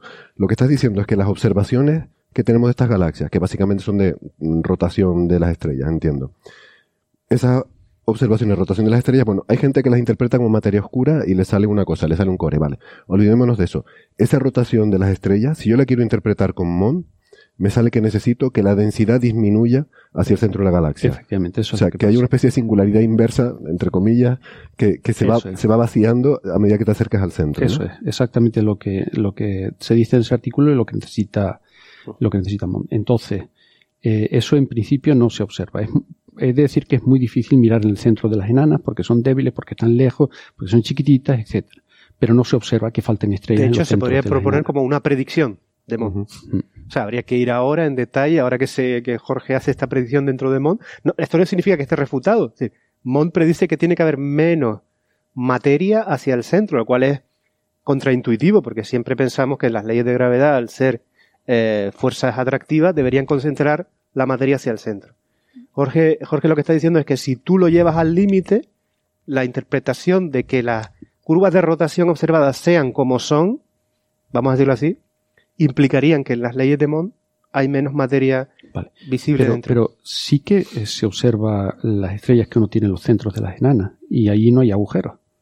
¿vale? Con todas las limitaciones observacionales que puede tener esa observación. O sea, si tenemos resolución para resolver ese core, o sea, si podemos, ¿no? Y ahí no hay agujeros. Y, no se ven agujeros. Bueno, es que es importante también, aquí mm, es cuestión siempre como de matices. Cuando hablamos de agujeros no significa que uno vaya adentro y no haya nada. Es decir, estamos hablando de que hay menos estrellas de las que uno esperaría, eh, es decir, que hay una bajo densidad. ¿Cuán importante es esa bajo densidad? pues eso es lo que habría que ir a las observaciones y ver si se observa algún tipo de, bajada, ¿no? Pero me suena que las ecuaciones que aparecen en el artículo, eso llegaba a cero, ¿no? En el centro, ¿no? Sí, en el límite de, de, cero, pero, pero... A radio cero. en fin, sí, pero bueno, radio cero... De, forma práctica, eh, de forma práctica hay una sobredensidad. ¿Cuánto es? O sea, si es un orden de magnitud, si hay 10 veces menos de la que se espera, 100 o lo que sea, eso es lo que habría que mirar. Eso, no, de todas formas la ley está clara, va con, con la distancia al centro. O sea, va, la densidad aumenta con la densidad de la materia que produce la gravedad dentro del MON aumenta con el radio. Mm. ¿Vale? Esa es la ley que tiene que seguir. Y eso es lo que, eso es lo que yo creo que, que no se ve en las estrellas. Y de Pero- hecho podría incluso ser más fuerte que eso, ¿no? Por lo que recuerdo, aunque esto igual es un detalle ya un poco más técnico, pero recuerdo haber leído que si encima no asumimos simetría esférica, entonces caería hasta con R cuadrado, eh, si uno te imaginas que aquello es como un disco, ¿no? De todas formas, las galaxias enanas, muy probablemente la simetría Sí. esférica más o menos valga con ellos. Claro, pero son- que las desviaciones que pueda haber, más bien a lo que tenderían es a hacer una caída más fuerte, ¿no? Y hay un argumento adicional que todavía no ha salido aquí, no, no directamente, de por qué esto no se puede mantener. Y es porque el, aunque Nacho medio lo insinuó antes, y es porque eh, es inestable. O sea, una fuerza central eh, donde la densidad no aumente hacia el centro de, de la distribución de materia, eso es inestable. O sea, eso es la misma inestabilidad, se llama eh, Rayleigh-Taylor que hace que si uno coge y pone una un- llena de aceite un vaso y le pone agua encima, que se dé la vuelta y el aceite tienda a flotar. Es exactamente la misma inestabilidad. Aquí tendría un sistema que eh, tiene autogravedad, que tiene gravedad, donde las partes centrales tienen densidad más pequeñita que las partes de fuera. Eso tiende a flotar. O sea, tiende a darse la vuelta y, y- y- y rellenarse las partes centrales eh, por esa inestabilidad. Entonces, independientemente de que no se haya observado o se haya observado con más o menos, o sea, conceptualmente es muy, muy difícil de pensar que eso se pueda dar así. Y el- la diferencia fundamental entre, entre eh, MON y, y algo como materia oscura es que en MON, MON es una ley que tiene que cumplirse siempre. ¿vale? Mientras que si algo parecido a eso lo quisiéramos hacer con materia oscura, pues en materia oscura tienes mucha más, tienes más grados de libertad para explicarlo. Pues eh, está muy, muy interesante esto, ¿no? Eh, claro, habría que, que preguntarse, dices que esto no se ha observado, habría que ver hasta qué punto las observaciones que tenemos serían capaces de revelar esa infradensidad central, pero creo que usas observaciones también aquí en el artículo, ¿no? Que no sé hasta qué punto puedes calibrar si esas observaciones, digamos que hasta qué punto eh, pueden dar una respuesta definitiva a esa pregunta. Vale. Eh, en fin, lo que, yo creo es lo siguiente, que efectivamente es muy delicado saber qué pasa en los centros, centros de, de las galaxias enanas. Y en particular, saber lo que pasa en el centro de esta galaxia enana en, en- en concreto eh, está lleno de incertidumbre. Pero si uno coge la población entera de galaxias enanas a las que uno tiene acceso y se va a las que tienen más... Por cierto, no hemos dicho nada de que es una galaxia enana y yo creo que conviene Vale. recordar que, que puede ser, Nacho, 10 elevado a 8 masas solares o algo así. Hasta aquí estamos hablando de objetos que son como unas 300, tienen 300, 400 veces menos estrellas que la Vía Láctea. Vale. Estamos hablando de 100 millones de estrellas, algo así. Algo, algo de ese estilo. ¿vale? Entonces son en, en estos, eh, en estas galaxias, en galaxias individuales es difícil decir algo, pero si uno coge la familia entera, y yo creo que ahora mismo eh, todos los indicios van en la dirección de que eso no se observa. Con todo, eh, es un, trabajo a revisar. Es un trabajo a hacer. A mí me parece muy interesante y yo creo que hay información. De- o sea, la- la- a nivel de imagen se, se ha avanzado tanto que se puede hacer este tipo de trabajo y efectivamente comprobar si, si hay galaxias con agujeros en el centro o no. Yo creo que Eh, Nacho se está apuntando ya su no, o sea, la idea está apuntada en la lista de infinitas cosas que hacer. de cosas que hacer. Pero, pero bueno, hay que sentarse, hay que hacerlo como todo. La cuestión es encontrar el tiempo. Y bueno, am, sería alucinante, ¿no? Encontrar que, que hay huecos. Lo que pasa, lo que pasa, y aquí mm, eh, se dificultan las cosas, es que muchas de estas galaxias también son, hay que saber seleccionar bien los objetos porque muchas de estas galaxias, al ser tan poco masivas, suelen ser satélites de galaxias más grandes y están sufriendo interacciones y eso implica que también se están destruyendo y, y con lo cual la localización de lo que es el centro, porque aquí estamos todo el rato hablando del centro, incluso la identificación de lo que es el centro del objeto se complica porque el objeto no es, irregu- es irregular, no tiene una simetría. Es decir, que hay que coger cosas donde se tengan muy bien caracterizadas cómo es la curva de rotación y por, lo ta- y por otro lado que esos objetos se correspondan a objetos relativamente simétricos, de tal forma que el argumento sea fuerte de decir, ah, pues este es el centro, ¿no? Mm. Así que no, es, no es tan sencillo como podría ser a priori, sino que hay que hacer una selección de objetos bien estudiados uh, y bien simétricos para poder hacer este análisis. Yo estoy convencido de que, de que no hay ningún agujero, pero es un prejuicio a priori, habría que mirarlo. Eh, o sea, hacer bien el hoy a día de hoy es fácil, es relativamente sencillo con las imágenes que hay, hacer un, un perfil de masa de, del objeto en detalle, de la distribución de estrellas, y ver, eh, y ver cómo es, ¿no? De tomo, también es, es, verdad que estas curvas de rotación se basan en el gas, no en las estrellas, con lo cual eso añade un punto de complicación extra, y es que tendrías que estudiar la distribución del gas, que es más complejo, más turbulento, más, eh, no es tan sencillo decir aquí está el centro, no está el centro. Es decir, que por eso no es tan, no, por eso no está escrito el artículo 2, digamos, de, este trabajo, porque hay que sentarse y, coger una buena muestra, ¿no? Eh, eso en cuanto a la parte observacional, pero el argumento que tú has dado de la inestabilidad de Rayleigh-Taylor es, es, es, es, una inconsistencia también. Que déjame que un, un par de comentarios. El, el, primero es sobre lo de eh, la dificultad las dificultades técnicas para cosas como encontrar centros, etcétera. Esto es una cosa que no hemos hablado nunca, pero lo mismo es que ahora que tienes imágenes no tienes por qué andar buscando centros. ¿Sabes? Puedes tratar la imagen entera. En vez de o sea, eh, todos estos argumentos y en general cómo se describen las propiedades de las galaxias pasan por encontrar un centro y ver cómo varía con la distancia al centro la propiedad que sea. En particular, estos son densidades. Pero lo mismo uno puede empezar a trabajar sobre imágenes en dos dimensiones. Sí. Y no hay que buscar centros ni nada. Uno sí, tendría... pero la, la, la, dificultad, y a lo mejor nos estamos poniendo demasiado técnicos ya aquí, es que ah, vale. mientras que las curvas de rotación de esta galaxia se obtienen a partir del gas, en las imágenes lo que vemos, en las imágenes donde tenemos mucho detalle, mucha resolución espacial, donde podemos ver si el objeto es simétrico o no, son imágenes de la distribución de las estrellas, que son dos cosas distintas. Por un lado tienes la dinámica a partir del gas y por otro quieres hablar de, de cuál es el centro del objeto a partir de la distribución de estrellas. Si por lo que sea el objeto está sufriendo algún tipo de interacción, el gas puede estar desplazado del centro de las estrellas y a lo mejor podría llevarte una sorpresa y encontrar un hueco porque ambas componentes están separadas. Sí, mira, de, de, hecho, una de las posibles explicaciones eh, de por qué Moon todavía podría funcionar, eh, a pesar de, de, estos problemas, es que las galaxias estuvieran en interacción, o sea, que no estuvieran en un estado estacionario, o sea, que tuvieran, estuvieran evolucionando a en un momento determinado tener ese agujero de, de materia en el centro, pero todavía no lo tienen porque tienen interacciones con los alrededores. O sea, decir algo en un caso en concreto es complicado pero decir algo de la población, eh, yo mmm, incluso aquí ahora, mmm, vamos, no, no, en fin, creo que, que, que va a ser muy difícil eh, rebatir el argumento eh, con, con, observaciones, ¿no? No lo creo.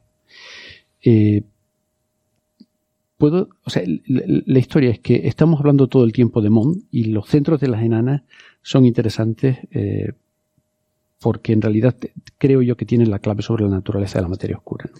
Pero Jorge, sí, antes de meternos en eso, que eh, podríamos también a lo mejor como, como que nos comentaras así la reacción que han tenido la gente de Mona al artículo, ¿no? Porque es interesante ver cómo mm, esa vale. comunidad uh, ha recibido. Yo no sé muy bien, yo no soy parte de esa comunidad por, por razones obvias. Pero bueno, ¿no? los que te han escrito, que, que, te, que te argumentaban, que... Normalmente eh, yo creo que no han, no han terminado de entender el artículo y es normal porque tienen su sesgo personal de intentar, eh, digamos, enfatizar aquellas cosas que están, que son consistentes con las ideas que ellos ya tienen sobre Mon y les cuesta más ver algo que, que pone pegas en Mon, ¿no?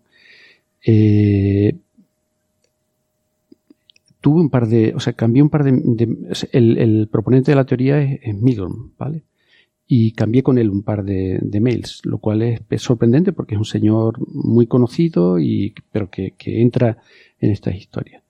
Y entre él y también algún colaborador más, que también cambiamos algunos eh, mensajes a raíz del artículo, en realidad lo que insistían es que las curvas de rotación de las galaxias las daban muy bien, que no sabían por qué había ninguna pega adicional, ¿no?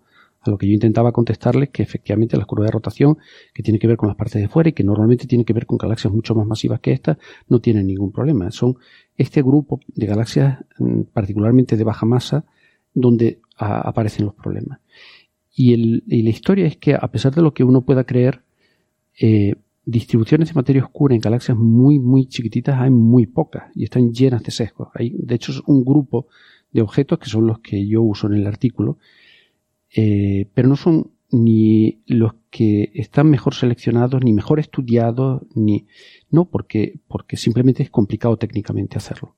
yo creo que todavía no han entendido bien el alcance de una cosa como esta. Y dicho eso, posiblemente no lo van a querer entender. La, la, la idea esta de que o sea, no es ninguna crítica especial a nadie en concreto, es el hecho de que uno ha invertido una cantidad enorme de trabajo en una dirección y es muy difícil negarse a uno mismo, o sea, reconocer que hay cosas que no funcionan bien, a diferencia de lo que uno pueda pensar cuando no hace ciencia, que se cree que las cosas son como uno le cuentan en el bachillerato, que hay una discusión entre ideas y la idea feliz, buena, triunfa al final entre todos los que se han puesto de acuerdo.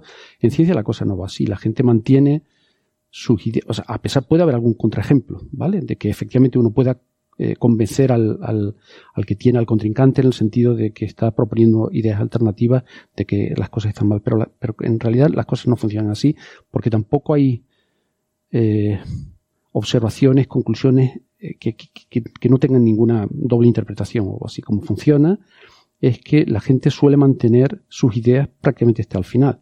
Esto es de esas frases típicas. De esas bueno, o, algo más vamos, a, vamos, a, dejarlo así que más no, no, no, no, no, pero esto, eso es una, una eh, máxima de, de, Planck, que no es alguien sospechoso de que no le hicieran caso en su época ni nada, el mm. tipo que, que, el padre de la mecánica cuántica, mm. que venía a decir que en realidad las ideas, las nuevas ideas no triunfan porque uno consiga discutir con los oponentes y convencerlos de que uno tiene más razón que los demás. Mueren porque eh, las ideas mueren con la gente. Cuando mueren los proponentes de, estas ideas alternativas, normalmente nace una generación de gente nueva que, eh, que aprende con, con, las ideas estas que no son las originales y esos son los que lo mantienen. Entonces, mientras haya gente defendiendo Mond, pues va a ser muy difícil convencerle de que, de que eso no funciona eh, en la práctica. De todos modos, eh, para ser todavía un poquito, o sea, un poco más justo, no es que, evidentemente, los ecos personales son los que son, pero es porque estamos siempre trabajando al límite también de los datos y de los indicios. Tú mismo has dicho, esta es una muestra muy concreta, eh, no es que tengamos, no es que haya, uh, no es que alguien venga y diga, esta silla es roja, solo hay que mirar la foto, ah, sí es roja o azul y entonces no hay debate, no. Claro, Siempre es una foto. El, cubo de materia oscura de Bernabé, ¿no? Dice, tráiganme el cubo con materia oscura. No, eso no, no, que se escaparía por las paredes del cubo. Pero independientemente de eso, eh, la, la, la cuestión es es una foto en una habitación muy oscura donde hay un rayito de luz que parece rojo azulado. Quiero decir, no es sencillo distinguir si es rojo o azul la silla porque las imágenes son las que son. Entonces, a medida, evidentemente, sí, hay una componente de que hasta que los proponentes no desaparecen del debate, eh, pues las ideas puedan o no triunfar, pero también es cierto que a veces estamos trabajando siempre al límite y que mm. al final las cosas se van eh, consolidando por, eh, por acumulación de indicios. ¿no? no es tan sencillo como decir, eh, no, esto está mal o no. Si no encuentras lo que dicen los ángeles, el, smoking gun, ¿no? La, pistola humeante que esta ya es la prueba definitiva que ya todo el mundo acepta, sino que siempre son indicios que se van sumando y que la gente que viene sin prejuicios, con, con la mente abierta, pues los va encajando, ¿no? Pero quien ya tiene esos prejuicios, pues no sabía, esa, claro, conocía esa frase, ¿no? De, sobre cómo las ideas se adoptan cuando mueren sus proponentes y, y entran generaciones nuevas. No sabía que era de Planck, que me parece muy adecuada porque él era el senior también de, como dice tu padre de la mecánica cuántica, pero toda, o sea, era la generación más joven de, de los, los, no, este, este es alguien que nunca, nunca, tuvo que pasar por algo como eso, ¿no? O sea, desde siempre no, no, aceptaron pero él, de, todo ese grupo, ¿no? Él fue el que em, empezó aquello, pero él era como el mayor, ¿no? Y fueron esa generación joven que venía detrás de él quienes, o sea, no, no efectivamente, no es el, el caso esto de refutar, ¿no? Las ideas de, de los que, de, de los mayores, pero sí que, de alguna forma pues fue, o sea, había que romper, en el caso de la mecánica cuántica, había que romper con una forma clásica de pensar, y si bien Planck fue quien ¿no? Eh, dio esos primeros indicios de los cuantos y demás, realmente la, los que tenían 20 y 30 años en aquella época son los que pudieron romper totalmente esas cadenas ¿no? y desarrollar toda esa, toda esa forma de pensar eh, nueva. Bueno, volviendo a, esto que nos hemos dispersado un poco, no me lo explico. Eh, a mí me parece muy bonito el artículo porque es, bueno, porque es, muy, es, sencillo el argumento, o sea, son esos argumentos sencillos, como dices tú, difícilmente rebatibles desde un punto de vista lógico. Luego podemos hablar de las observaciones, que sí son complicadas, porque el mundo real es complicado, pero en el mundo de las ideas en el que se mueve eh, es sencillo. Y además, me, parece que hay hasta algo de ironía eh, poética en el hecho de que sean los cores de estas galaxias que han sido criticados por los proponentes de Mond eh, como una crítica a la teoría, a la, a la, al paradigma de la materia oscura por el problema este de los cores frente a los cusps, ¿no? Como la, picos frente a cores, ¿no? Picos, bueno, exceso, sí. yo no, intentaría traducir demasiado. o, es, o es una materia oscura que se acumula al centro o una materia oscura que se mantiene constante en las partes centrales sí, porque exactamente, porque cuando se hacían las simulaciones, sobre todo sin tener mucho en cuenta lo que los detalles de las interacciones de la materia ordinaria en el centro de las galaxias, pues las distribuciones que tendían a salir, como la famosa de Navarro Frank White, son distribuciones que tienen un pico de densidad en el centro, ¿no? y, y sin embargo lo que se observaba eran cores, como decía Jorge, que tienen una densidad constante en el centro, ¿no? Entonces, hombre, claro, eh, es que a veces las simulaciones no lo reproducen todo eh, y, son detalles que tú no sabes si es un problema del paradigma o es un problema de la simulación, sobre todo teniendo en cuenta que ahí en el centro pasan muchas cosas con la materia ordinaria que no están bien capturadas por la simulación.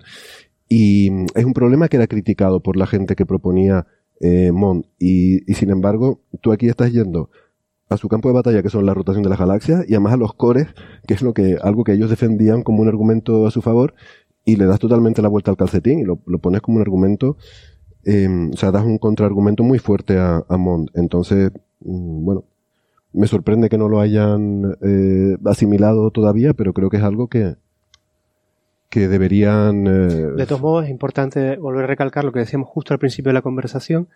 Eh, mm, las gravedades modificadas son un paradigma de ideas. Es decir, igual que o sea, Mond es una cosa muy concreta, pero existen todo tipo de variantes, Hawkwall, Mm, y es posible que ellos... Es un relativista. pero, y, los otros son como transicionan a la, de, la fase de Newton, digamos, a la fase de dominada por esta por esa gravedad más intensa.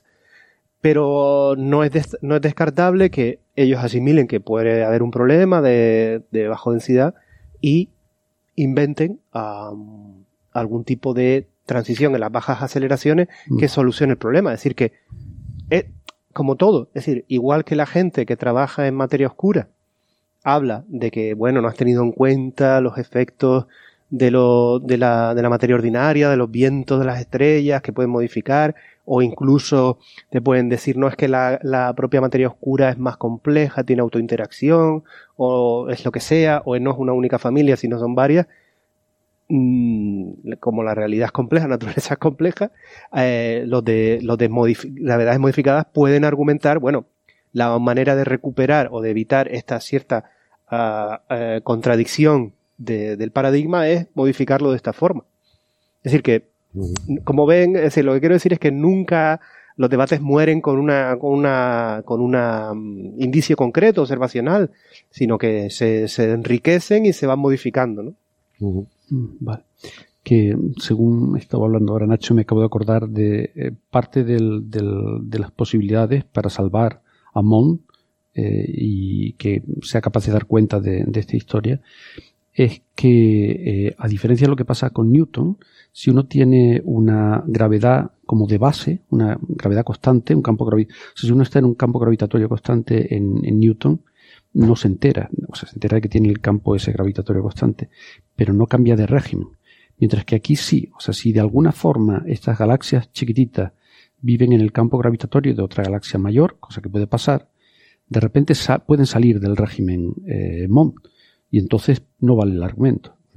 Entonces, eh, ese es el tipo de argumentos así generales que algunos de los que proponían Mont eh, estuvieron eh, contando en, los emails cuando yo... Eh, pero, pero por otro lado, eh, es como también una solución ad hoc, ¿no? O sea, en, este caso en concreto tienen que ser satélites de otra galaxia que tiene que poner a las galaxias en ese otro mm, régimen donde ya no valga exactamente MON. Y, y, alguna, y una vez más, en una galaxia en concreto es posible que uno sea capaz de explicarlo, pero el comportamiento general de todas las galaxias, o de todas las galaxias de las que se tiene información, es difícil de explicar así. ¿no?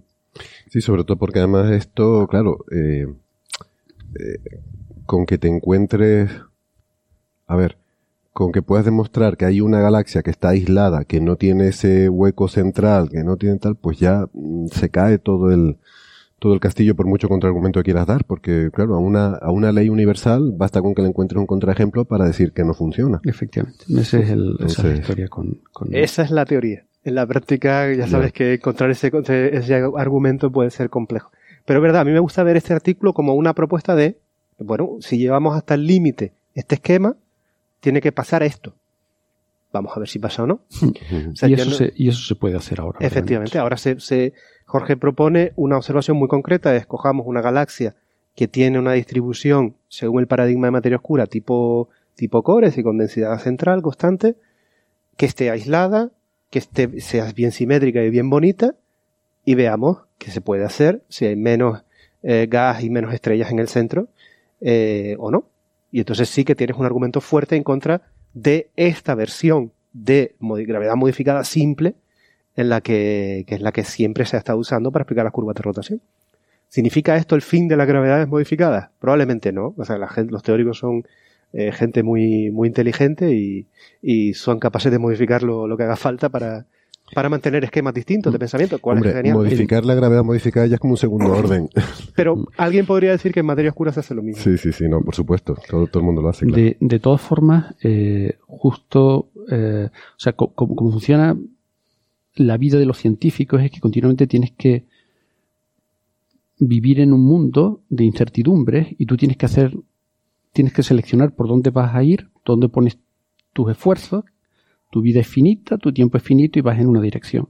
Entonces, a mí en concreto lo que ha servido es para no poner mucho esfuerzo en MON. O sea, si ya no pensaba que MON eh, realmente fuera la solución por otros argumentos, esto lo que hace es que yo no piense eh, que, que Monte es una alternativa. Puede ser que esté equivocado y que ponga mis esfuerzos en otro lado. Pero claramente mm, yo eh, no voy a esforzarme en, en, salvar esa teoría porque creo que no tiene mucha. Y eso lo está haciendo continuamente uno cuando hace investigación. O sea, dice, yo creo que las cosas van por aquí y ahí es donde voy a poner mi esfuerzo. Entonces, aunque no sirva para mucha gente, al menos para quien ha escrito el artículo sirve para decir que, que Formón no, no va a ir.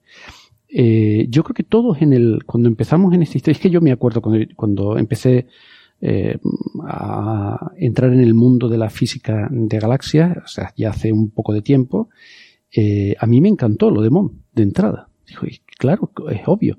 Y además, eh, de los argumentos que todavía usa la gente de Mon, es que no se han puesto suficientes esfuerzos en el mundo Mon para encontrar las explicaciones a cosas que en el mundo de materia oscura, por contraposición, sí que se han puesto. De ellos, de hecho, a mí me suena haber leído la frase de que todavía no hay nadie, no hay ningún Einstein que haya trabajado en MON para exponerlo al nivel de... Eso yo lo he leído en algún, eh, en algún review de, de, los años 90 o así. Entonces, eh, sí, eh, es una cosa que es fácil de entender que pueda funcionar y el la historia es que conforme va pasando el tiempo, uno cada vez encuentra menos y menos y menos. Déjame ser un poquito malo. A lo mejor sí hubo algún Einstein que, que lo miró y dijo, ah, esto no tiene sentido. sí, eh, pero eso, ese no es el argumento que daban.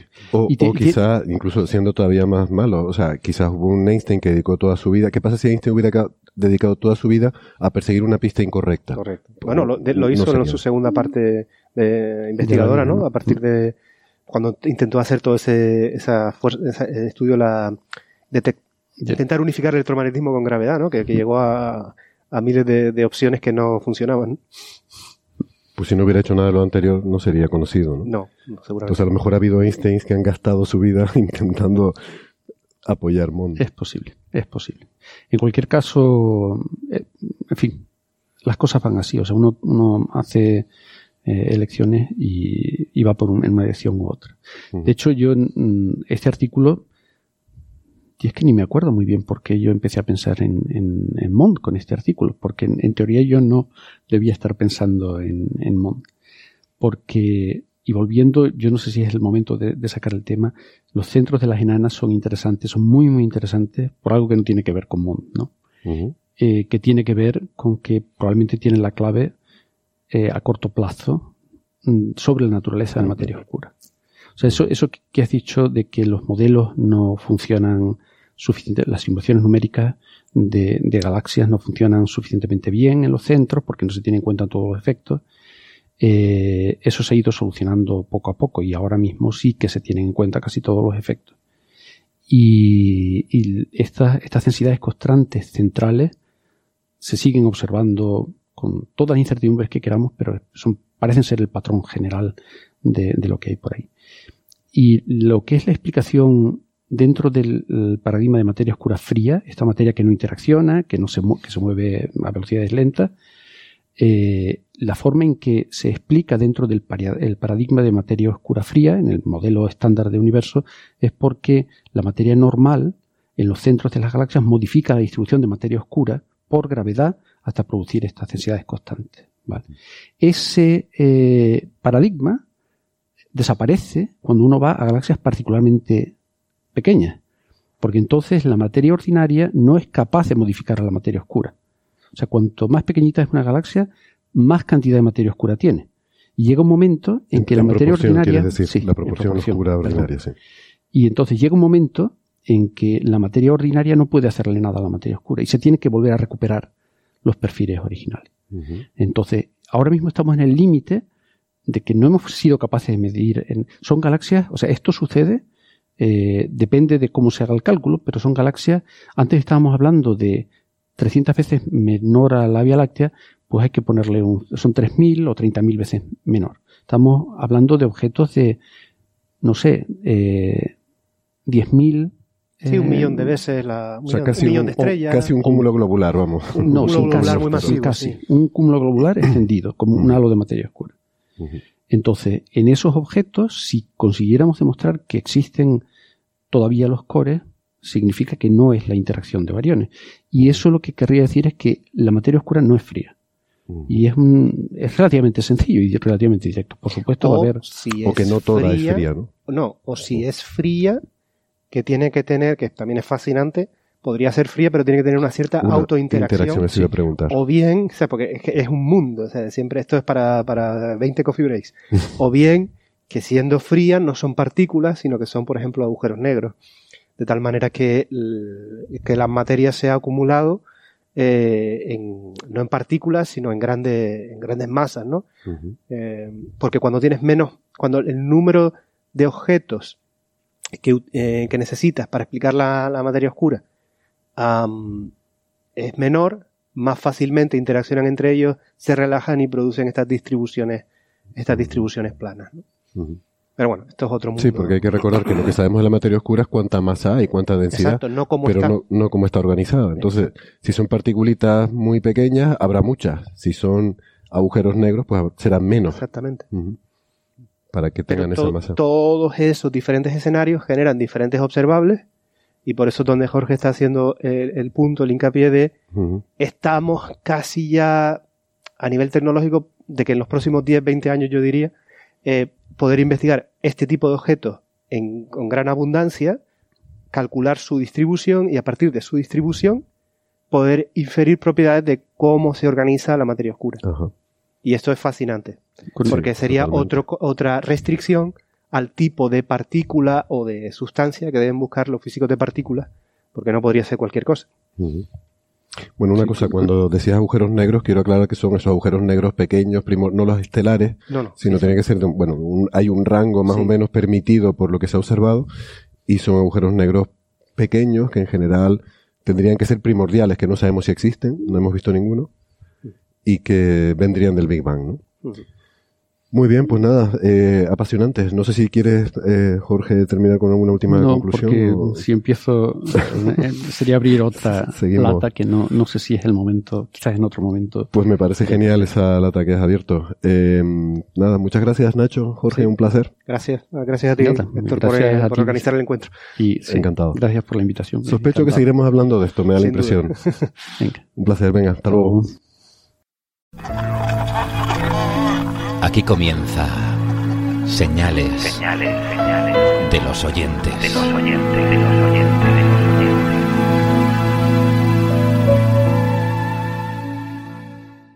Bueno, eh, pregunta Zebra si se sabe por qué los brazos espirales de las galaxias. O sea, por qué las galaxias tienen brazos espirales. Antes que nada, no todas las galaxias tienen brazos espirales, solo las galaxias espirales tienen brazos espirales, pero hay otras formas de galaxias, hay galaxias elípticas, hay galaxias esféricas, hay irregulares, como las nubes de Magallanes.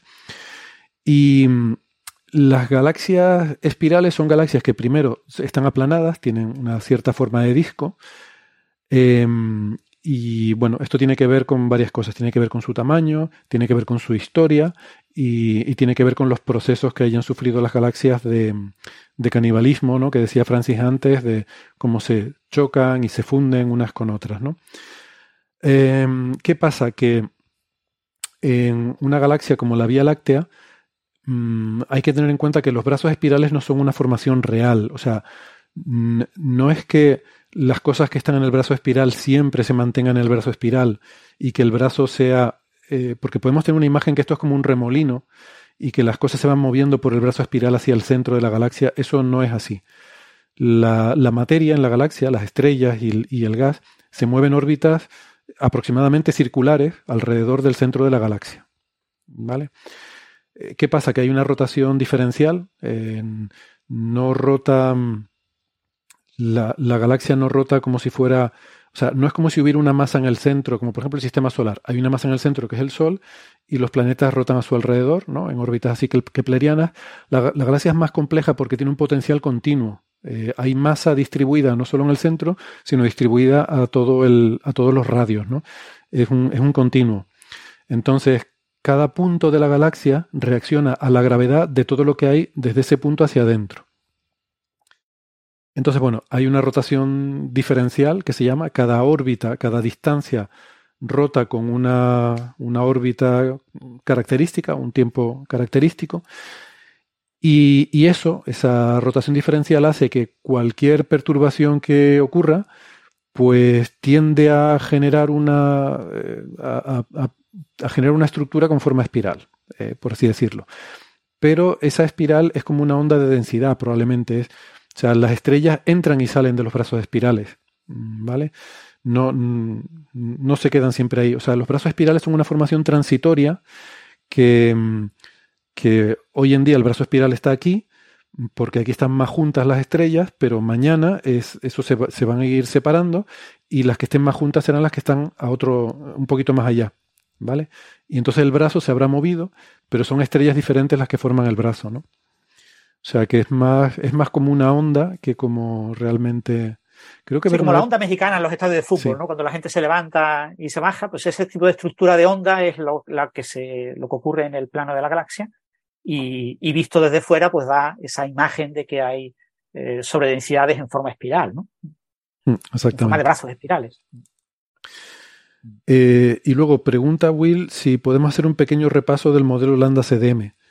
Mm, yo creo que más que un pequeño repaso que nos, llevaría muchísimo tiempo, eh, diría pues simplemente lo que es. Es el, eh, un poco lambda CDM representa el modelo cosmológico actual porque está caracterizado por, por los dos elementos que hemos. Claro, hay un poco de, de, sesgo aquí de que son los dos elementos que nos han sorprendido recientemente, que hemos incorporado a lo que era nuestro modelo con un Big Bang y que y esos dos elementos son la energía oscura y la materia oscura. En el año 98 se descubrió que el universo está acelerando su expansión y a esa aceleración no sabemos qué es lo que la causa, pero hemos llamado energía oscura a, lo que sea que la está causando. Bueno, resulta que en las ecuaciones de Einstein, tal como las planteó originariamente, Einstein introducía una constante cosmológica que era una especie de fuerza repulsiva, porque en aquella época había el prejuicio de que el universo debía ser estático. Entonces, eh, bueno, las ecuaciones de la relatividad general, esto es algo de lo que se dio cuenta Lemaitre, mmm, llevan a un universo que no puede ser estático, tiene que estar o colapsando o expandiéndose. Y esto fue muy chocante en aquel momento y a Einstein se le ocurrió la idea de decir, bueno, lo arreglo poniendo aquí una constante. Y esa constante generaba una especie de antigravedad que, bueno, luego se, se vio que no era estable, que tenía otros problemas y demás. Y, pero resultó ser irrelevante porque luego se descubrió que el universo estaba en expansión, con lo cual Einstein quitó la constante cosmológica y aquí no ha pasado nada y nos olvidamos de ella. Pero resulta que la expansión acelerada del universo se comporta como si hubiera una constante cosmológica. Todo lo que sabemos hasta ahora encaja, es compatible con las ecuaciones de Einstein con la constante cosmológica. A esa constante cosmológica se la representa por una lambda mayúscula, el símbolo, la letra griega lambda mayúscula, y por eso el modelo actual cosmológico pues, es un modelo que tiene una expansión acelerada debido a una energía oscura, y por eso se pone el lambda en el nombre del modelo para decir es el modelo de todas las familias de, cosmologías que teníamos, pues este es el, el que tiene lambda, el que tiene una energía oscura, que es una constante cosmológica. Y luego CDM son las siglas en inglés de Cold Dark Matter, que es materia oscura fría, que es el otro ingrediente fundamental que, mm, bueno, en los las últimas décadas hemos, eh, no sé si decir descubierto, porque quizás ha sido un descubrimiento gradual, digamos, venimos viendo que ahí hay algo desde los tiempos de Swiki, al principio del siglo XX, ahí hay algo, ahí hay algo, y esa idea de ahí hay algo se ha ido asentando cada vez más, y ya a partir de los años 80 mm, se puso sobre la mesa claramente, sobre todo trabajos como los de Vera Rubin, la idea de que debía existir esta materia oscura. Y mm, yo creo que ya quedó totalmente establecido con la cosmología de precisión en los años 90, que ya la cosmología introdujo evidencias adicionales de que, además de las evidencias que, porque claro, cuando tú tienes evidencias de algo que te viene por un lado, vale, te puede convencer, pero cuando de forma independiente te viene otra, mm, otra línea de evidencia totalmente independiente de lo mismo, pues entonces ya es cuando realmente te lo terminas de creer, ¿no? Las primeras evidencias de materia oscura venían por las galaxias, luego ya a partir de los 90 por la cosmología, y entonces a partir de esos años 90 ya em, se introduce, y además un ingrediente fundamental, la materia oscura es lo que determina la evolución del universo eh, a grandes escalas, eh, porque es el 80% de toda la materia del universo. Entonces hay mucha más materia oscura que materia ordinaria, ¿no? Entonces por eso... Y además el tipo de materia oscura es un tipo particular que debe tener masa, las partículas de materia oscura deben tener masa, deben moverse a velocidades no relativistas, por debajo de la velocidad de la luz, y parece que no interactúan o no interactúan mucho. Eh, por lo menos el modelo es compatible con todo eso. Y eso se le llama materia oscura fría. Entonces, juntando todo eso, pues lambda CDM, eh, por eso se llama así el modelo cosmológico actual. Mm, es un poco el, resumen que yo puedo hacer. No sé si me he dejado algo, Francis, que quieras añadir o. No, lo, has dicho muy bien. en principio, la, enorme ventaja de, este modelo, en el que básicamente tenemos eh, materia y, y, energía oscura, es decir, y constante cosmológica, es que describe perfectamente las observaciones cosmológicas. ¿vale? O sea, eh, es un modelo extremadamente sencillo, eh, con muy pocos parámetros y con muy poquitos números, describes todo lo que sabemos de cosmología, que es muchísimo, ¿vale? La cosmología en 1970 era, era vacía, era puramente teoría, no había nada, no había experimentos, no había, sí, sí, ya se había observado el fondo cósmico microondas, aunque no hubiera recibido el premio Nobel, pero mm, era una cosmología eh, prácticamente sin observaciones. Pero desde los, sobre todo el principio de los 90, con los telescopios espaciales, eh, hemos obtenido una cosmología que nos da una enorme cantidad de datos. El, último, el próximo resultado de Quijote, cuando nos lo cuente eh, Alberto, es una barbaridad de datos los que se obtienen a nivel cosmológico. Y eh, tener tantos datos explicados con un modelo tan sencillo, que solamente tiene seis parámetros, seis números, y te lo describe todo a escala macroscópica no, es que no me describe la, dinámica del Sol, ya, pero el Sol no es cosmología. No es la galaxia, no, es que no es cosmología. Eh, la, la niaquea tampoco me lo describe, pero es que no es cosmología la niaquea, ¿vale? Eh, la niaquea es una estructura dinámica superior a los supercúmulos, no tiene nada que ver con la cosmología. A nivel cosmológico, solo seis números lo describen todo. Claro, ¿cuál es la esperanza de los cosmólogos? Pues claro, la esperanza de los cosmólogos, como la de todos los físicos y todos los científicos que trabajan en el mundo, es que haya un parámetro más, o dos, o tres, para que haya gente que se convierta en famosa por descubrir esos parámetros adicionales. Pero hasta ahora todo indica que no son necesarios. Es decir, mm. que la energía oscura es una constante, que no tiene ningún tipo de dinámica. Si no fuera una constante y tuviera dinámica y cambiaría, ya tenemos que añadir un parámetro como mínimo adicional para una, un cambio lineal o un par de parámetros para un cambio con cierta función. Con la materia oscura fría lo mismo, se supone que es no interactuante. Claro, es que si interactúa, ya que añadir un parámetro de cómo interactúa, o dos, eh, eh, eh, que solo hay materia oscura fría, claro, podría haber templada, una parte fuera fría, otra templada. Bueno, pues eso habría que añadir nuevos parámetros. Es decir, el modelo cosmológico con solo seis parámetros lo explica todo. Y hasta que no se obtengan evidencias muy firmes de que es necesario añadir un séptimo parámetro, no será añadido. Entonces, los decenas de miles de artículos que proponen añadir parámetros al modelo cosmológico, por ahora son ciencia completamente irrelevante.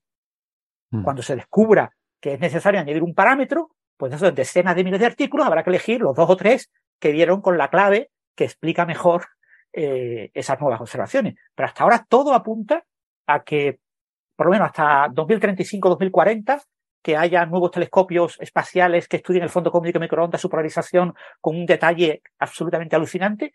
Eh, hasta entonces, eh, no hay, no va a haber indicios claros de que el modelo cosmológico, que tiene 20 años, 22 años, no tiene más, eh, de consenso, sea incorrecto. Mm. déjame hacer una matización a la, respuesta que di antes a Zebra sobre los brazos espirales de las galaxias, porque igual tal como lo conté suena que es un problema que trivial que no tiene y, y no, para nada. De hecho, es un problema abierto todavía el, la física de los brazos espirales. Lo que conté es un poco la idea general, o sea, la idea general, claro. claro. Pasa un poco como con el calentamiento coronal, que más o menos la idea general te la puedo contar, pero que los detalles es donde todavía no, o sea, si intentamos simular los brazos espirales no nos salen correctos.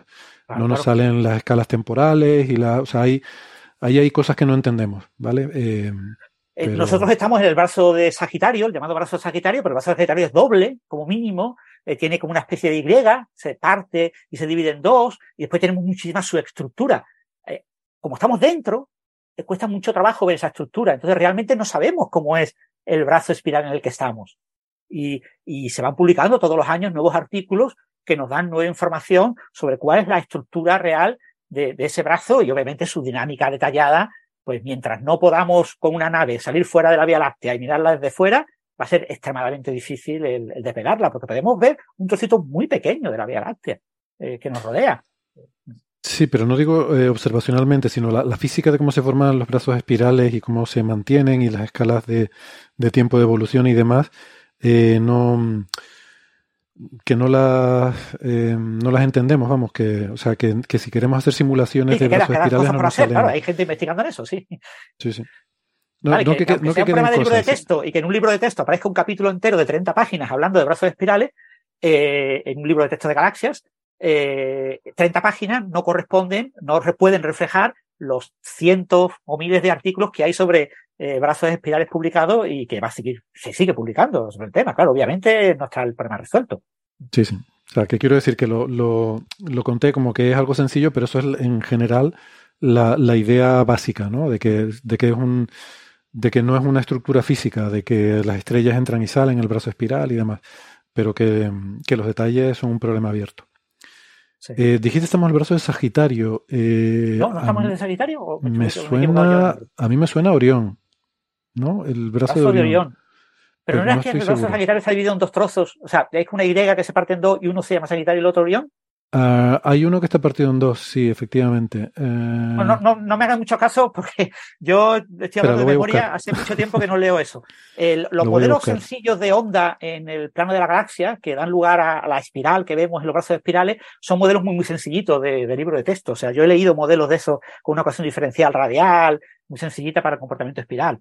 Vale, pero eso te da lo que dice Héctor, ¿no? La idea genérica de, de cuál es la estructura. Te permite entender de qué va el asunto pero obviamente en física lo, todos los secretos y todo lo maravilloso están los detalles, y los detalles, yo no, no he estudiado en detalle la dinámica de brazos de espirales.